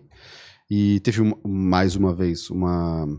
é- é- não tem como separar a sorte do restante, entendeu?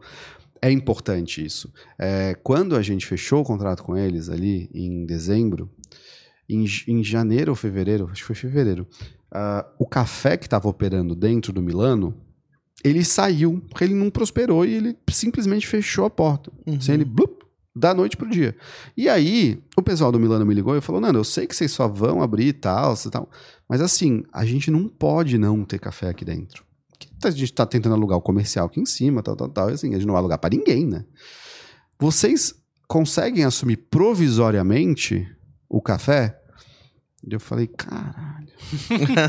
não, e assim, né? É porque assumir provisoriamente qualquer coisa na gastronomia Uhum. não é assumir provisoriamente um escritório. É o que, que eu como, o que, que eu vou vender? Como é que eu vou vender? Cadê o forno? Sim. Não tem estrutura e tal, mas eu pensei, eu tô entrando aqui, né? Estamos construindo e tal.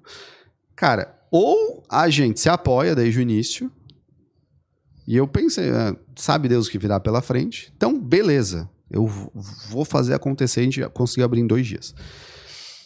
E foi muito bom, porque isso ditou a nossa relação.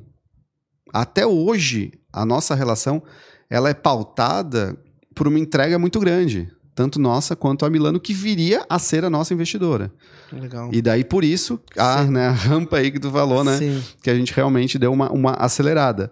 Então, assim, e ao mesmo tempo, quando a pandemia estourou, em março, a gente tinha um, um PDV central E por que, que isso era importante? Por causa do, do, do safado do iFood, entendeu? Sim, Da- sim. Do delivery, do rap, enfim, o que quer que seja. Então, quando a gente tava fechadinho, a gente não entregava cupcake naquela ocasião, porque eu achava que era inviável. Mas a necessidade nos obrigou. Eu falei, cara, como é que eu vou mandar esses bolinhos desgraçados que já tem que ir de frente? e qualquer chacoalhada me deixa louco. Como é que eu vou mandar eles no delivery? Eu falei, a gente tá arrombado. Sim. Ah, daí vai, testa e tal, não sei o quê. Criamos um método de colar eles na caixinha e tal. E não sei, e aquela coisa, né? O teu motoboy é o teu melhor amigo e o inimigo, né, cara? As Então, pizzas né, chegam que nem calzones. é, né? né? Então, então a gente falou assim, bem, vamos dar uma agradada no motoboy e tal, vamos conversar com ele e aquela coisa. A gente vendia muito. Eram centenas de pedidos, assim, por dia. Que legal. De, de, por quê? Porque as pessoas estavam presas em casa. E daí, de novo. Agora, tu imagina a quantidade de restaurante salgado que já tinha no iFood. Um monte. Agora, a confeitaria. Hum, É porque é mais difícil de fazer. Então, é Sim. naturalmente um produto mais escasso. Hoje em dia tem muita coisa de copinho e tal, não sei o quê, mas né, confeitaria mesmo é mais escasso. Então, é, é, foi incrível. A gente transformou as vendas presenciais em vendas de delivery. Instantaneamente. Ah, o Zeca se fudeu, o Mai foi um caos, aquela Uhum. coisa, né? Porque daí restaurante tu tá arrombado, né? Porque tu consegue no máximo 30% do atendimento Sim. de salão para delivery. E 30% não paga na tua conta nem a pau, né? Então, assim, mas a, a Fairland foi muito bem. E aí foi, foi onde a gente pensou, caramba, né? Tivesse aberto o aeroporto, não sei como estaria. Possivelmente muito mal. Porque, inclusive, o ponto que a gente que, que a gente foi vencido, ele acabou depois fechando, com a operação nova que tinha comprado o ponto. É, mas tivesse aberto, não teria seguido adiante e aberto a Fairyland Downtown. É, imagina, o Porque daí seria- ficou totalmente... Porque daí seria demais. Então, assim, também tem coisas que a gente perde que acabam sendo livramentos, ou não, é, sabe assim? Que eu falo, cara, é, aquilo ali também mudou completamente a nossa trajetória. É engraçado, tem um outro lado da questão da, do não se arrepender de nenhuma decisão, né? Eu acho que é um troço engraçado porque parece que o, você tem que respeitar, de certa forma, como é que o universo te conduz. E daí tem que acreditar um pouco nele, né? Porque assim, não dá pra, não dá pra pensar que nisso tudo que, é, que eu tô contando aqui, lá do início, e tantos acasos que ou nos protegeram ou nos privilegiaram, que foi ao acaso, simplesmente. Uhum. Acho que assim, você tem que estar preparado para quando o acaso acontecer, né? Ok, Sim. sim. isso é fato. Mas acho que é gostoso também ter uma certa. Deixar um pouquinho pro desconhecido. E foi aí que nasceu o grupo, então. O grupo, ele curou E foi, e foi aí que começou a borbulhar a parada, né? Aí, como a gente- quando a gente abriu de fato a Fairland em abril de 2020, é, foi mais uma vez um fato muito curioso, que é aquilo que eu comentei pra vocês, que a gente sempre teve o privilégio de abrir a casa e já bombar. Uhum. E é fato, gente. Como a gente tinha também uma demanda reprimida na Fairland para a questão central, a gente abriu e foi muito bem. Muito por conta do delivery. Então a pessoa podia, imagina aí, a gente entregava em até 17 minutos na época. Nossa. Alô, iFood, agiliza isso aí. Já- Uhum. Mentira, já tô negociando com ele pra dar uma agilizada, porque o nosso tempo de entrega tava complicado aí. Mas, é, cara, tu imagina apertar o botão, em 17 minutos a tua campainha tá tocando com cupcake fresquinho na tua porta. Sim, é muito rápido. É muito rápido. Por que, que a gente podia fazer isso? Porque tava tudo pronto. Porque, a- a- aliás, inclusive, a confeitaria tem disso, né? Confeitaria é diferente de um restaurante, que você vai lá e você produz na hora da venda. A confeitaria é tudo pré-produzido. Então exige um cálculo de, né, de exatidão ou escassez muito acertado, né?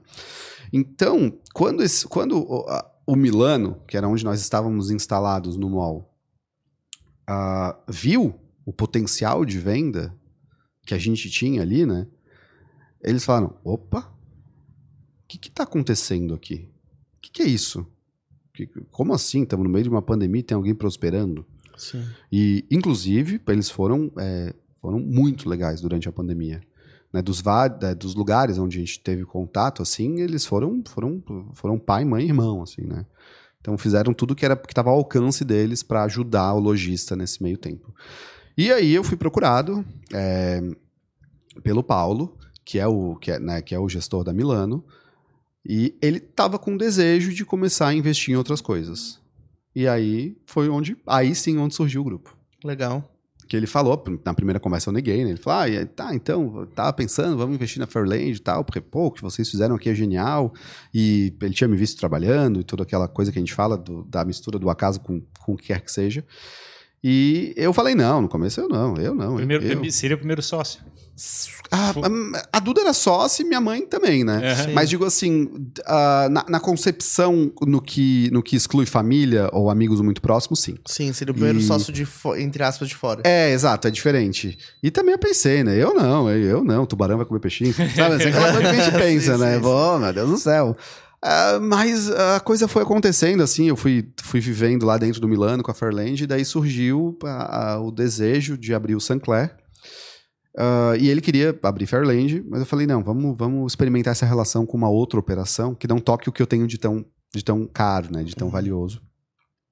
E ele topou, e isso, então a gente tá falando aí de 2021, então desde 2021 a gente já tá em, a gente já tem essa relação aí já faz dois anos e vai bem, muito bem, graças a Deus.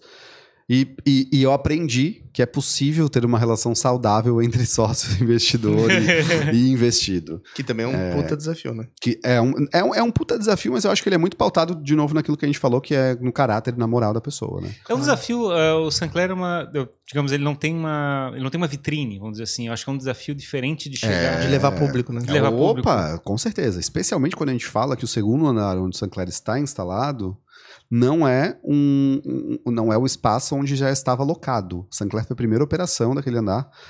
E também muita estratégia nossa para alugar o andar, né? Só que ao mesmo tempo em que a gente queria captar pessoas e queria captar eh, essas locações, a gente sempre teve um crivo muito forte de que quem poderia entrar ali. Então, assim, para cada lojista aceito era cinco negados. Então, hoje que nós estamos aí mobiliando aquela, né, tá- aquele andar ali. Então, agora que a, né, a Teca, que tá- está aqui, inclusive, conosco, abriu o, o, Io- o Caiute, é, o Espaço Kids maravilhoso. A gente vai abrir uma Bombonier que vai se conectar com o Espaço Kids, que é a Tufts. Ah, a Moreto tá abrindo uma joalheria. Então, assim, a gente está falando que o Sancler aí viveu quase dois anos sozinho ali. Então, sim. Ele, é, embora ele tenha uma vitrine para rua, que eu digo assim, que é uma janelona de vidro, e foi pensada para ser um outdoor permanente, que é aquele bar exposto e tal, que se a pessoa passa lá de noite na Mauro Ramos dá uma olhadinha ali, é o bar mais- um dos mais bonitos do Brasil. É, Mas eu me lembro, a primeira vez que eu fui lá, eu falei assim, meu Deus, escondido, sei Esco- como é que é. chega lá? E- e- exato, exato. Por quê? Porque é num andar que as pessoas nem sabiam que tinha. Sim, sim. Nem sabiam que tinha no Milano. É, então, até hoje, isso é um grande desafio nosso. E é curioso porque o movimento dele se descola completamente do resto do condomínio. Então, assim, ah, lá embaixo tá bombando, o Sancler pode estar cheio ou vazio. Sim. Lá embaixo tá vazio, o Sancler pode estar cheio ou vazio. Então, isso é positivo po- do ponto de vista que a gente consegue criar a própria história. Ele, ele controla o próprio público, digamos Ele- assim. sim, depende dele. Mas é muito desafiador, porque dá para comparar como uma Fairyland, como se ele fosse afastado conceitualmente Sim. falando, né? Porque ele não, não tá aí no meio de um vucu-vucu, mas ao mesmo tempo ele é mais central. Então, assim, ele não, não é nem destino, se a gente for pensar no, no mar, e também não tá no meio. É. Então, assim, é- é- ele é desafiador, mas ao mesmo tempo é, existe o wow factor que a gente fala, né? Que é quando a pessoa entra. Então, quando a pessoa tá lá, nos- caminhando nos corredores que hoje é, tem tapumes, se a pessoa for nos ouvir o podcast daqui a três meses, já não vai mais ter, que daí vai estar Uhum. tudo aberto. Mas hoje tem tapumes. É, então, quando a pessoa tá caminhando lá e ela vê aquelas portas é, meio, que, meio que abertas, meio que fechadas, isso é uma questão para bloquear o barulho, é, ela, ela pensa assim, o que, que tem por ali, né? Então, isso, essa questão de um certo mistério, é, muito embora não, não foi concebido inicialmente, não era essa a intenção, é porque realmente o ponto era muito bom para botar um restaurante. E inicialmente estava desenhado uma academia lá e eu, puta, eu Uhum. não, não curti a ideia. A mesma história do banco, né? É a mesma história do banco, gente. Mesma história do banco. É, para mim, aquele lugar é o melhor ponto do Milano. Por quê?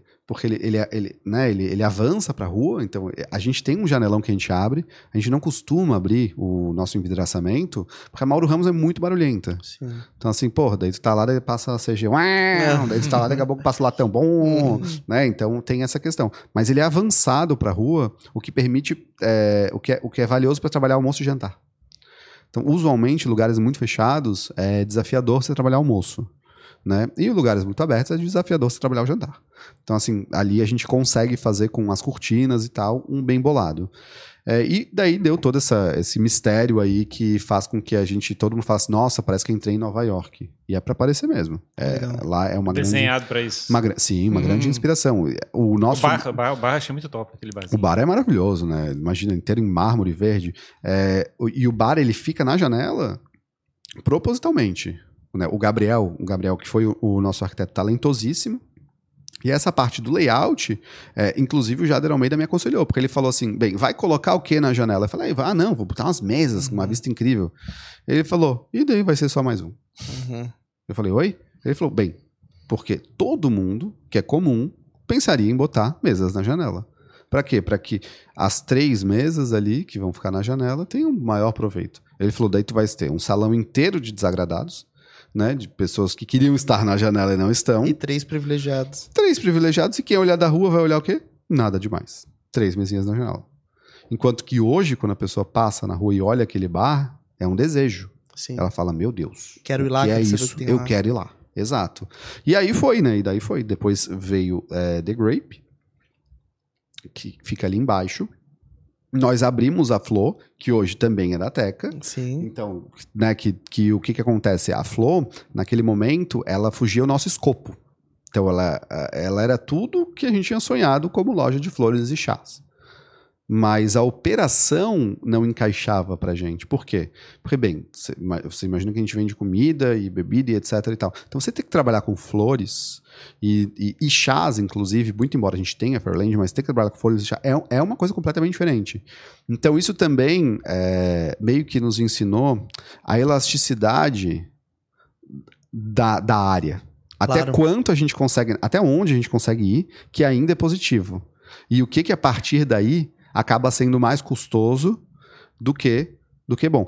E não quer dizer que era uma operação ruim. Não é isso. Sim, sim, sim. Muito pelo contrário. É- Era uma operação que ah, existia um, um sofrimento muito grande. O que, que a gente vai fazer com ela? Porque, né, porque tá dando um trabalho maior do que, digamos assim, uma Fairland, que vai faturar muito mais, é, mas ao mesmo tempo é, é- é muito linda, é muito importante para Milano. Né? O que, que nós vamos fazer? Então, até encontrar, né, a- até conversar com a Tec e chegar nesse, nesse bem bolado, existe um grande sofrimento, porque também essas operações que a gente abre é quase como filho, assim, né? Claro, Isso claro. é- hoje, gra- graças a Deus, a gente nunca fechou uma operação. Então, é, e não, não digo por conta de falhar, não seria esse o caso, mas porque conceber alguma coisa e depois você ter que fechar, acho que é, um- é uma coisa que é um pouco frustrante.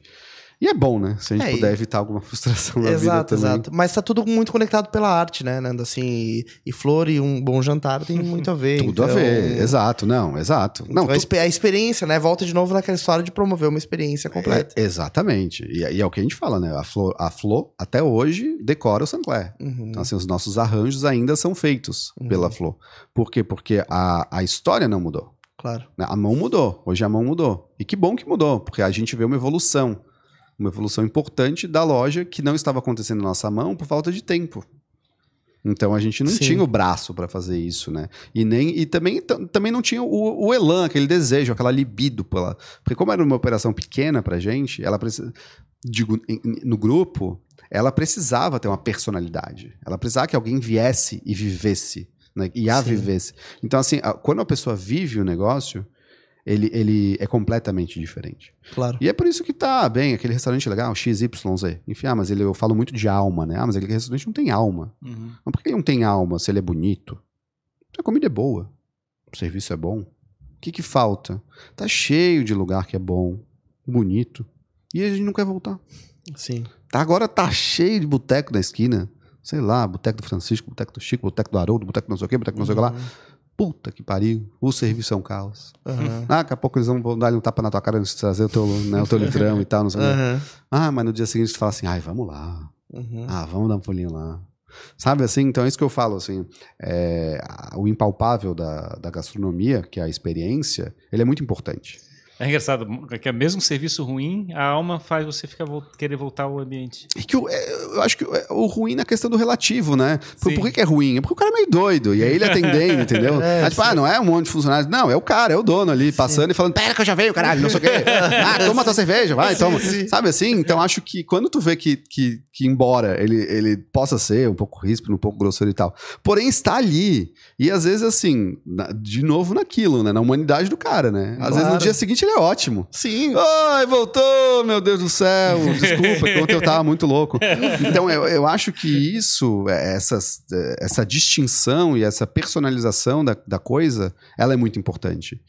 E, e aí é um desafio pra gente, né? Porque tendo, assim, oito casas completamente distintas, vamos lá, que a Fairyland, elas se conectem, muito embora tenha, seja um pouco diferente a nova, né? É, mas eu entendo que tem que ter uma alma para cada uma tem que ter sua própria alma. E né? como é que você faz isso? Exato. E como é que você faz agora? Você de, cada dia da semana tem que visitar é, isso duas que eu ia perguntar, assim, como é que é a tua rotina hoje? eu porque tu, tu, não tá mais nas operações. Né? Não, não tô mais nas operações. Claro é... que se precisar é, tu tá sempre ali, né? O empreendedor. Exato. Tá... Sabe, sabe aquela história assim? Eu não sei, eu não sei que eu não sou pai ainda, né? Mas eu imagino que, tanto na paternidade quanto na maternidade, quando você tá criando um filho, você acaba dando mais atenção pro filho que tá problemático, né? Ah, sim. Ah, esse daqui não tá muito bom, então eu vou ter que levar ele pro psicólogo. Sim. Então, assim, uhum. como, é, o afeto vai mais ali. E eu acho que pra gente é muito parecido, assim. Então, as casas que vão melhor, assim, é, a gente não é deixar de lado, mas eu fico mais tranquilo. Vamos dizer assim que eu, vai, eu vou mais como cliente. Sim. Então, eu vou, frequento e tal. E as casas que estão mais desafiadoras, eu vou com um olhar mais crítico. Uhum.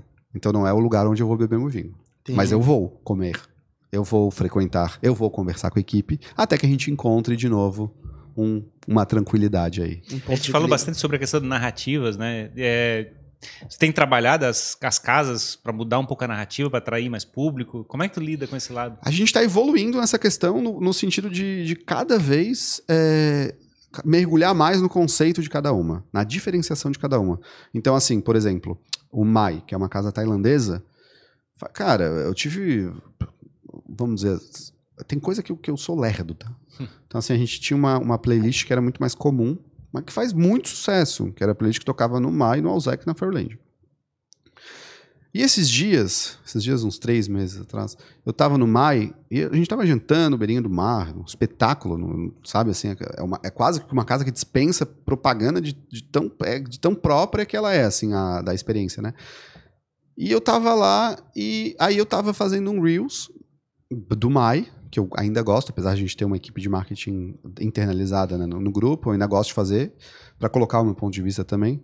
E aí eu coloquei uma, uma música asiática, coloquei uma música tailandesa, que eu, enfim, que eu tinha ali. E quando eu vi o Reels e eu escrevi ah, a, a vibe ou as noites do Mai, não lembro qual foi. Eu falei, caramba, aqui ó. Eu pensei que tanso, né? Uhum. Por que, que eu não fiz essa playlist? Na, imediatamente eu abri, e eu gosto de fazer as playlists. Eu demoro, né? Um pouquinho, porque eu gosto de ouvir a música e viver o momento e abrir um, e aquela coisa. E aí eu mudei a playlist agora, então pro jantar, a gente tem playlists diferentes, mas pro jantar no Mai, que é justamente esse, esse momento que eu tava vivendo lá naquele, naquele, naquela ocasião ela é completamente asiática, não exclusivamente tailandesa, porque Sim. existe um desafio aí de encontrar. Um... Volume de conteúdo. É, e assim, ah, mas tem pouca música tailandesa. Não, não é que tem pouco, mas é que culturalmente, a, culturalmente a gente é ignorante, né, na cultura asiática, né? Claro. Então assim, eu queria uma música lá, onde eu queria uma música, uma coisa assim. Então a gente tem um pouquinho de, um pouquinho de vietnamita, um pouquinho, né, toda aquela questão ali, é, preferencialmente do sudeste asiático, mas tem um pouco de chinês também. E japonês. E quando ah, eu não finalizei porque a playlist não finaliza, né? Quando, quando ela estava, assim, robusta o suficiente para ser tocada e os garçons não enlouquecerem, né? é, porque a repetição é muito louca. A gente colocou ela e eles estranharam no começo, tá? Eles falaram, ai, não, sério? Será? Uhum. E daí foi daí aquela coisa de confiar no líder, né? Sim, gente, Vamos colocar, vamos viver isso. Uhum. Se daqui a um mês a gente sentir que não foi, né, não foi produtivo, não foi, não foi uma evolução e tal, a gente vai, a gente vai voltar. E a quantidade de gente que falou, de cliente que falou assim, meu Deus, eu tô me sentindo não sei onde, eu tô fazendo. Então, assim, então tu vê que era uma coisa que, que já era uma coisa que eu já tinha feito no, no Sancler, então o Sancler tem uma playlist assim. Própria. Própria. A Fairland tinha uma playlist própria que eu tinha adaptado, né? Que eu tinha então cedido ao Mai e ao, ao Zeca. É, que, que era uma falha minha, entendeu? Que no processo, né, na correria e tal, eu tinha colocado. E quando eu tomei o tempo para fazer isso, a gente veio para a questão da experiência da alma. Já era um restaurante que tinha alma? Já. Mas agora eu fiz a playlist. Agora vamos dizer assim: se, se ele tinha 75%, agora ele tem 95%. É não, claro. não tem como fugir de chegar e ficar o tempo todo trabalhar essa narrativa é, de Tem que trabalhar os, os, sentidos Pô, é da, da, pessoa que está ali, né? Tem. Todos os sentidos e, e, eu acho que especialmente na medida que eu vou aprendendo também, claro. né? A, a, construir esse conceito todo, né? Porque a cada projeto novo que eu faço, eu tenho contato com novos profissionais. Então, hoje em dia, a gente tem uma agência é, que faz toda a pesquisa conceitual antes da gente abrir uma casa. Então, seja o, The Grape, ou a Tufts, ou a Fairland Primavera. Então, a gente tem uma agência que é de Joinville, eles são talentosíssimos. E eles fazem uma pesquisa tão robusta, eles nos, nos entregam 60 páginas de pesquisa sobre o que é que, o que, é, que é isso. Uhum. O que é que isso quer ser. E, claro, eu, eu vou aprovar essa pesquisa, né? Eu vou chancelar. É, e aí a gente vai, a, a, partir disso, a equipe de arquitetura vai trabalhar. A partir disso, a equipe né, de concepção de cardápio vai trabalhar, de concepção de coquetéis vai trabalhar. Então, o Juarás, que é a nossa casa, que é no Milano, e é um, um bar de um bar andino, a gente fala. Tem comida, tem bebida. E por que andino? Porque a gente quis privilegiar ali, quis fazer uma homenagem a todos os países que os Andes tocam. E ele tem uma, uma pesquisa. No, no até o papel faz sentido. Uhum. O, as ilustrações foram feitas pensando na paisagem dos Andes. As cores dos drinks remetem os lagos que ficam no meio dos Andes. Então a gente tem a, a, tem a cordilheira branca e a cordilheira escura, né? Cordilheira preta. A gente tem inclusive isso lá. Então assim, todas as referências, o material da parede, o tecido utilizado, a pedra da mesa, sabe? É, então fica uma coisa tão, tão, tão completa, tão robusta, tão é, densa que é, é, é, quase que inevitável que isso tenha alma. Claro. E que isso tenha personalidade, ainda que nós estejamos no Milano, onde eu não posso escolher a música, digamos assim. Uhum. Né? Mas, mas por que, que eu não posso escolher ali, digamos, uma identidade olfativa do meu cantinho? Não, mano, vai, não, tu não pode botar, digamos, perfume que o mol não deixa. Mas eu posso botar tempero. Sim. Então sim. posso ter um potinho de canela ali aberto, se for o caso. Sim, sim. De perfumar aquela região com isso, ou anis, ou sei lá o quê. Uhum. Então, então, assim, é, tem que pensar nessas soluções, é, não como complicadores, mas com curiosidade, para tentar criar coisas que façam sentido para cada operação distinta. Então, é como ontem eu até fiz um post sobre como criar a alma, fiz uma trilogia de alicerce em cima dos sentidos, né? Então, do tato, que é esse aqui que a gente está vivendo aqui, essa mesa, né? Então, no restaurante, a gente não vai passar muito diferente disso. O cardápio, as taças, os talheres. Tem muito de tato. Os materiais que, que são usados no banheiro, na parede, etc. e tal. Tem o olfato também. Porque o olfato a gente, a gente não, não considera em restaurante. Sim. Ah, quando, ah, não, cheiroso e tal, não sei o quê. Ok, não, mas não é isso. É o que, que vai fazer tu lembrar daquele lugar um ano depois. Claro. Então aí exige que tenha uma identidade. E o terceiro eu esqueci. que eu vou. Qual, qual é a porra, caralho? Com essa. É, olfato. Tato. Visão, tato. Sabe que é visão? Oh, porra, fiz altos posts. Eu, gente, eu sou assim, tá? Eu esqueço. Não, degustação não é porque seria o básico da comida. Vamos, vamos pegar aqui. ah, gente, agora vocês vão entender. Audição. Audição. É isso que eu tava falando. É porque o que sair do comum, evidentemente, que falar de comida boa é Sim. óbvio. Mas é, não é isso. Então, assim, a playlist, o aroma, e o, o e o tato que vai, que vai fazer, na minha opinião, são, são grandes aliados em entregar. Porque a gente fala do soft, né? Isso é o soft product do, do, do negócio, aí, é o impalpável, é, bem palpável em alguns casos, né? Uhum. É, então, assim, a gente cuida muito com materiais. Muito. Ah, é, eu, eu sou uma pessoa que eu tenho obsessão por pedras. Então, assim, ah, eu adoro um mármore, etc e tal.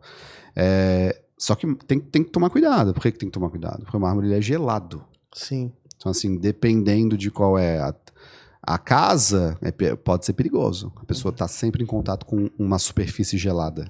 Eu vi, que, eu vi que tu tens uma fixação assim para chegar e trabalhar essas experiências que as pessoas têm. Tenho, Então, tenho. Marquete, tu também tens aquele gosto também de chegar assim, não deu certo, tem que destrói, vamos fazer de novo. Cara, eu acho que hoje em dia, no nosso grau de experiência, destruir não, mas aprimorar sim.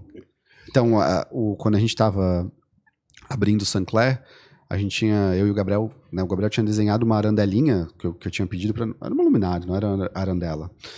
Um abajurzinho que vinha da, do bar. a coisa mais simples que vocês podem imaginar. Uma haste de ferro com uma cúpula, na época era de tecido.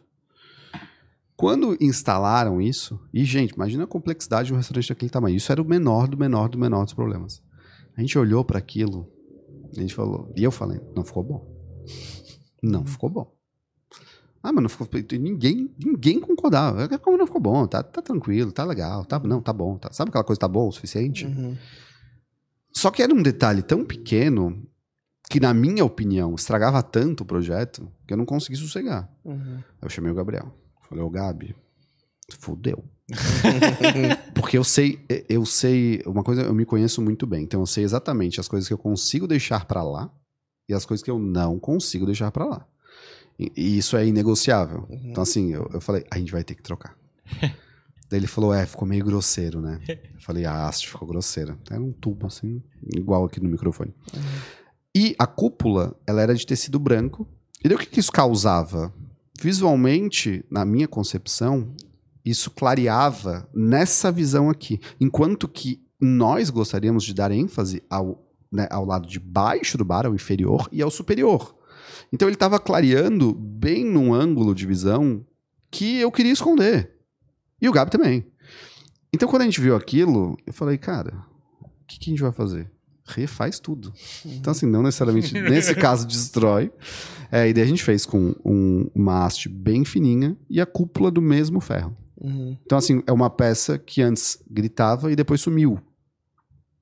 E quem entra não sabe disso. Sim, porque. Não sabe disso. Mas com certeza faz diferença na experiência final. Que é gente- eu tenho foto antes, depois eu até fiz publicação sobre isso também, porque eu acho que é muito legal a gente mostrar, né? O que, que é que é diferente, o que, que é, é- esses pequenos detalhes que vão fazer tanta diferença. Mas, acho é- que é, mas de novo cai naquela questão do olho daquele perfeccionista, né? De chegar e dizer assim, Cai. eu sei a experiência que eu quero entregar. É, é, é, é, e aí é que eu digo, né? Eu vou evoluindo nisso, né? Então hoje eu volto pro, pro MAI, a gente fez uma reforma agora, por quê? Porque depois de tanta abertura, tanta coisa e tanto contato com um profissional tão talentoso, que é o meu caso do, do Gabriel, da Mariana, do Guilherme e dos artistas que participaram da concepção, né? Que é o Jader e o Valmor, eu fiquei chato, entendeu? Eu aprendi com eles. Uhum. Aprendi, fiquei, fiquei, fiquei, fiquei né? A régua ficou muito alta. A régua ficou muito alta. E daí o que, que a gente faz com isso? Bem, você tem duas opções. Primeiro vai- fica angustiado, depois. Sabe que. É, eu acho que. Antes, pra quem começou com aquele negócio do que, por que que ficaram orientados pro cliente. é, eu, eu acho que. Eu, eu acho que angustiado é, fica, fica. Daí eu, eu fui no MAI esses dias, eu olhei pra iluminação. O MAI foi um projeto que a gente não teve arquiteto, eu que tinha feito. Eu olhei pra iluminação, olhei pra parede, olhei pra não sei o que, chamei o Manuel, que é o, o Manu é meu braço direito, falei, Manu, hum, hum. Não dá mais pra viver assim. E, e engraçado, tá? O Mai, quando eu tive essa conversa com ele, ele estava no melhor mês de faturamento da vida. Ele abriu em 2014. Então, então percebe que a busca pela melhoria, ela não se dá somente na necessidade. Exato. Se você espera a peteca cair para pegar ela no chão, teu trabalho vai ser muito maior do que se você só der um pulinho a mais, entendeu? Pegar ela no ar. Então, esse é o lance. Eu falei, vamos aproveitar o momento, por quê? Venda boa, caixa alto. Vamos aproveitar para reformar. Sim. Eu podia ter tido pensamento e falado assim, não, quero embolsar tudo. Me dá, me dá, me dá que eu tô precisando. Ah, pós-pandemia, tô fudido e tal, não sei o quê. e, e isso tudo é verdade, gente. Agora, eu pensei, não, peraí. Vamos usar isso como oportunidade? Vamos reformar e tal? Pô, e assim, a cada conta que eu dou, porque eu penso, às vezes eu penso o que, que eu fui fazer isso, ou podia ter botado dinheiro no bolso, podia ter Uhum. viajado, sei lá o que eu ia fazer. Mas ao mesmo tempo, agora quando eu entro lá, e daí teve, né, a reforma, a mudança da playlist e também a troca de chefe. Ele, ele foi para outro patamar de restaurante. Sim. E o faturamento tá refletindo. Então, assim, quando eu falei para vocês, ah, a gente teve o melhor mês de faturamento, o bicho não caiu. Ele, ele, ele tá vindo. E, e, gente, pelo amor de Deus, eu odeio o dono de restaurante. Mas eu tô vendendo mais do que nunca. Não. A gente Uhum. tá passando vários desafios, como todos os outros, em outras operações. Especificamente no caso do Mai, ele deu uma decolada incrível. E eu acho que aproveitar esse momento foi muito propício para isso. Claro. Aprove- sabe, assim, aproveitar esse momento foi fundamental. É, a gente não, não, não precisa corrigir as coisas só quando elas estão ruins. A gente pode aprimorar elas mesmo elas estando boas. né? É, é que a pessoa que não gosta muito. Quando eu chego, fico trocando microfone, fazendo bagunça com as câmeras. Pessoal Fério gosta, sempre- Fério gosta. Chegou no estado da arte. Mas sabe que hoje eu tava ouvindo um podcast que porque eu falei que eu nunca tinha participado e também ouvia muito pouco. Eu acho que né, é, a gente tem que se preparar um pouquinho. Eu até falei pro Bruno, "Ô, Bruno, vou fazer o podcast e tal. Tem alguma, alguma coisa que tu fala? Ele fala assim, só não grita. Porque eu grito muito. Eu sou uma pessoa muito efusiva, eu grito muito e eu gargalho que nem a Adele, sabe? eu, todinho. Então, assim, consegui aqui manter um autocontrole razoável. É, e eu tava ouvindo o podcast e eu ouvi alguns, rápidos e tal. E é incrível como a diferença da qualidade de som é fundamental pra quem Claro. tá ouvindo. Porque tem uns que, porra, parece que o cara tá falando no banheiro, assim, sabe? Cara, a gente, as discussões aqui são em hertz, É. em, em milidecibéis. É. tipo uma parada assim, o Dudu fica maluco ali naquela cadeira. É, Mas- mas eu é- não entendo disso, mas eu entendo, mas assim, eu sou, como eu falei aqui repetidamente, sou chato. e eu ouvi os podcasts e a qualidade do som. Então, Ferrari, embora esteja fazendo melhorias, talvez inadequadas para alguns momentos, pode ser. Faz parte, né? Mas, mas a gente tem que fazer acreditando no futuro. Não, mas é isso, né? O espírito é esse. Como é que eu queria perguntar, cara, como é que é tu chegasse, estavas um período lá fazendo a faculdade, como é que é sem, sem certeza o que, que vai ser da vida, o que vai ser o futuro. É, como é que tu olha assim o teu passado comparado com o presente, assim? Tu, tu acha que é, é que é, conseguiu muito mais do que tu imaginava e poderia conseguir? Ah, difícil isso, porra. O cara vê que filosofia. É, é, eu, eu não sei se eu, se eu, se eu hoje. Eu, veja que eu não, eu não, não. Eu ainda me enxergo. Aprendendo. Isso é eternamente, né? Que o conhecimento, graças a Deus, é uma das coisas mais gostosas de se adquirir, né? Que você não gasta pra. pra a não que compra um livro, né? E ele é eterno, né? Agora, é, eu, ainda me, eu ainda me sinto pequeno em alguns aspectos. Em muitos aspectos, aliás. Então, assim. Então, eu gosto muito do, meu sócio porque é, uma vez ele me falou assim, falou, ah, mas o cara, pô, o cara não sei o quê, o cara é rico e tal, não sei o quê. Ele falou assim, ó, não tem ninguém tão rico que não se sinta pobre perto de alguém. e ninguém tão bonito que não se sinta feio perto de alguém. Então, assim, tirando casos aí de Elon Musk, Bill Gates, não sei o quê, tem gente muito maior. É, mas acho que é gostoso a gente olhar para nossa trajetória, olhar para trás e entender que houve... Que, que o esforço valeu a pena, que eu estava nos lugares certos, nos momentos certos. Acho que isso também é muito legal. é, você ter um, senti um, um sentimento aí de que o acaso te escolheu. Acho que isso é massa. Mas eu fico, eu fico muito mais pensando na, na- na, na geração mais jovem aí que está na faculdade e que tem um grande sofrimento e uma grande autocobrança pelo por se encontrar, por saber o que vai fazer, porque Buscar certezas, né? ah, cara, é muito difícil isso. Acho que. é, E a quantidade de gente aí que tá sofrendo de ansiedade. E eu mesmo tive burnout em 2021. Então, eu acho que tem que. Tem, tem que usar essas coisas para acalmar e apaziguar o coração deles e a cabeça também. Então, embora eu não me sinta grande, eu acho que eu sou um grande privilegiado de trabalhar com uma coisa que eu amo e poder crescer o quanto eu quiser. Então hoje, né, eu tenho o, o privilégio assim de, de eu reflito qual é o próximo passo. Legal. Eu quero mais ou eu tô legal assim? Qual é a minha medida? Para o que que eu faço, né? Para, aonde eu quero chegar? Porque não, né, esses- quando a gente começa a crescer dessa forma, não se trata de dinheiro, né? É uma mistura muito grande, né? Ego, poder, dinheiro, tudo junto, mas não somente. Então você começa, você começa a refletir, eu acho que é aquela coisa, né? O esperto é cheio de dúvida. Sim. Então você pensa, para onde que eu vou? Será que não cai também naquela discussão sobre a questão do que, qual é a entrega que tu quer querendo entregar para a sociedade também? Não é só o dinheiro, né? Mas sim. Exato, exato. Eu falo que hoje a gente, a gente faz é, até uma coisa que eu não abordei aqui, que é. E a gente tá chegando no final, mas uma coisa super importante que, para mim, um dos principais propósitos desse crescimento é transformação social. Então, a gente usa hoje as nossas, né, a nossa potência como grupo, que emprega cento e poucas pessoas, e que com certeza muita gente tá ouvindo e vai, né, essas pessoas empregam 3 mil.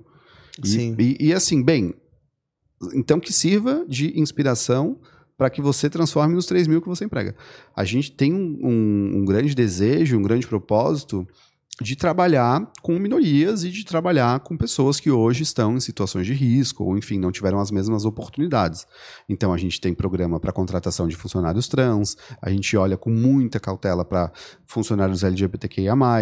É, a gente tem uh, um. Esses dias eu pedi para a Fran, que é a nossa RH, pré-dia das mulheres, eu falei, Fran, pega para mim os dados de quantos funcionários mulheres a gente tem uh, e tal. Eu olhei os dados. E eu vi que a gente está inadequado. Que eu, eu jurava que nós seríamos 50% ou mais de mulheres. E 50% ou mais em cargos de liderança. Uhum. E, de fato, em cargos de liderança a gente teria ali próximo de 50%, mas eu tinha 30 e tantos funcionários mulheres. Por cento, 30 e poucos por cento de funcionários mulheres. Falei, o que, que é isso? E por que, que eu fiz essa pesquisa? Porque eu queria usar isso como potência publicitária. Eu queria botar no nosso Instagram, né? No Dia das Mulheres, uhum. não fale, faça. E eu tava só falando, não tava Sim. fazendo. Então, assim, é muito embora quando a gente estuda é, as empresas que são empresas boas para as mulheres trabalharem e tal, os números são muito mais baixos, né? A empresa tem que ter 30% de mulheres e em cargos de liderança também não é, não é, não é. A gente já extrapolava isso. Sim. Uh, mas numa sociedade onde nascem 50% mulheres e 50% homens, e que hoje mulheres têm é, tanto desejo quanto necessidade de trabalhar como homens, a gente não pode achar que é que porque existe aí uma métrica onde 30% de mulheres é positivo, que a gente fique feliz com 30%. Então eu falei para eles, eu falei, bem, aqui a gente acabou de descobrir ao acaso um dado para correção. Então isso é um dos grandes motivadores pelo qual a gente, eu continuo com o desejo de crescer. E aí tem os outros, né, as outras reflexões que me freiam qualidade de vida, quanto tempo eu passo com as pessoas que eu amo, né, quero ter filho, enfim, essas coisas assim. E aí a pessoa tem que avaliar, né? Tem que, que dosar e tal. É, qual, é, qual é o equilíbrio, né? Que equilíbrio de fato, de fato, de fato existe, né? Que é Sim. como eu falei, é o mar, né? Uhum. Então, assim, para tudo na vida, vai ter o alto e vai ter o baixo. Só que se esse alto você tiver alto de muito trabalho e baixo de pouco afeto e, e durar anos, né? A vida, ela, ela é finita, né? Então, a expectativa e... de vida é 75 anos. Então passa rápido, né? Bem, é quanto mais a gente vive, mais rápido passa, é. porque, né, proporcionalmente o tempo é menor, né, em relação ao vivido, né. É engraçado, depois dos 30 começou a passar mais rápido.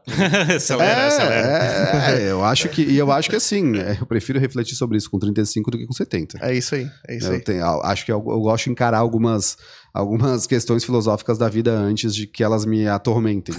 é, Mas... Então eu acho que é muito isso, assim, que a gente estava falando de crescimento, acho que é muito do propósito, assim, da, da empresa. O propósito eu sei que é uma, uma palavra que está sendo usada à exaustão hoje, mas eu acho que ela é valiosa ainda, acho que a gente tem que trazer ela à tona sim. E ver como é que é isso. Peraí, então, pô, se, te, se a gente tem cento e tantos funcionários, a gente tem programa para trans e tal, não sei o quê. A gente tá falando de uma, né, de uma, de um, de uma sociedade trans onde eles têm expectativa de vida média de 37 anos, gente. Uhum. Então, assim, por quê? Porque a grande maioria é expulsa de casa, não pode estudar, tem que se prostituir, então vai adoecer ou vai se drogar, ou, enfim, né? É, então a gente precisa de, de políticas que, que, a, que apoiem isso. E ah. até já está surgindo políticas públicas, mas é para mim o trans de hoje é o gay dos anos 80. Então, assim, é, o, o mundo gay era assolado pela AIDS, pela violência, enfim. É, e eu, como homem gay, tenho que ter essas não tenho, mas eu tenho essas responsa responsabilidades e esses desejos de, de transformar a sociedade através do meu trabalho. E aí a gente vai encontrando como é que eu consigo essa entrada, né? Claro. Como é que eu consigo transformar o mundo através do meu trabalho. A partir do que tu tá fazendo hoje. Exato. E, no final das contas, é. eu acho que o, grande, o melhor propósito que a gente pode fazer qualquer coisa na vida é ter exatamente essa visão, né? De chegar assim, tá, qual é a transformação que eu tô querendo executar na sociedade? O que, que eu tô fazendo para agregar valor para todo mundo que tá Quando eu me for, o que que fica? É, é isso aí, o legado, né? É. Exato. Show de bola, Nando. Cara, muito, fiquei muito feliz com o nosso papo hoje. Passou voando, né? Tô pensando o que, que eu vou comer agora. Se eu comer um thai, se é, eu tem, um, tem todas as opções. Um steak de, é, de pato.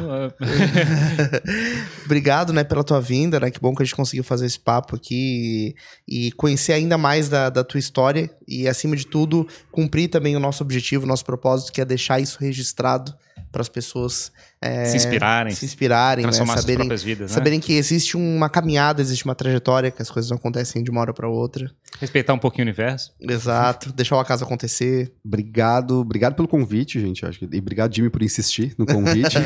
é, eu vocês devem ter percebido no papo que eu sou atrapalhado mentalmente. Então, embora Imagina, eu seja eu... produtivo para algumas coisas, eu, eu, eu, realmente eu preciso. As coisas precisam estar no momento certo, no lugar Não, certo. Ficou animal a conversa. Para que seja possível. É, mas eu acho que o que vocês estão é, fazendo é valiosíssimo. E eu tenho certeza que aquilo, como a gente falou, de né, um jovem com 18 anos que cara, alguém que possa pegar esse podcast e destrinchar os 300 e tantos episódios que vocês fizeram e conhecer mais sobre si, isso aí não tem não tem preço mesmo, né? Porque tá é. tá nas plataformas e a pessoa pode só clicar. É Exato. isso, é isso. A gente fica muito feliz com isso. E deixa a tua rede social principal, onde o pessoal pode saber tudo do que tu tá fazendo, da, das empresas do grupo. Bom, o meu Instagram, ele hoje, ele é como, é que, como eu me comunico com todo mundo. E daí nele tem várias, várias questões, é, inclusive de empreendedorismo, que agora eu tô, né, eu tô gostando de falar sobre isso e dividir o conhecimento. E lá também fala dos restaurantes e tem os links para todos os restaurantes. Então é Nando Daquino ou Daquino, se a tá. pessoa quiser pronunciar em italiano, é D-A-Q-I-N-O. Nando tá. Daquino. Beleza, o pessoal vai te seguir lá e a gente vai deixar aqui no, na descrição também os links, tudo certinho, o pessoal encontrar fácil. Show, gente. Obrigadão. Show. Obrigado mais uma vez, foi muito bom. Muito legal, obrigado. É tchau, isso tchau. aí. Muito obrigado a você que acompanhou então a mais este papo aqui no Jogando Pra Plateia.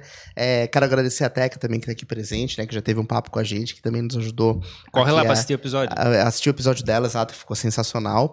É, quero agradecer a você que nos acompanha, se você não segue a gente ainda em todas as redes sociais, faça isso. A gente distribui um monte de cortes com os melhores trechos dos papos que a gente faz. Uh, estamos nas plataformas de áudio, de vídeo. Agradecer também a todos os nossos parceiros que nos apoiam e permitem que a gente continue este trabalho, certo, Ferrari? É isso aí, gente. Muito obrigado e até o próximo episódio do Jogando para a Plateia. Falou, tchau, tchau. tchau, tchau.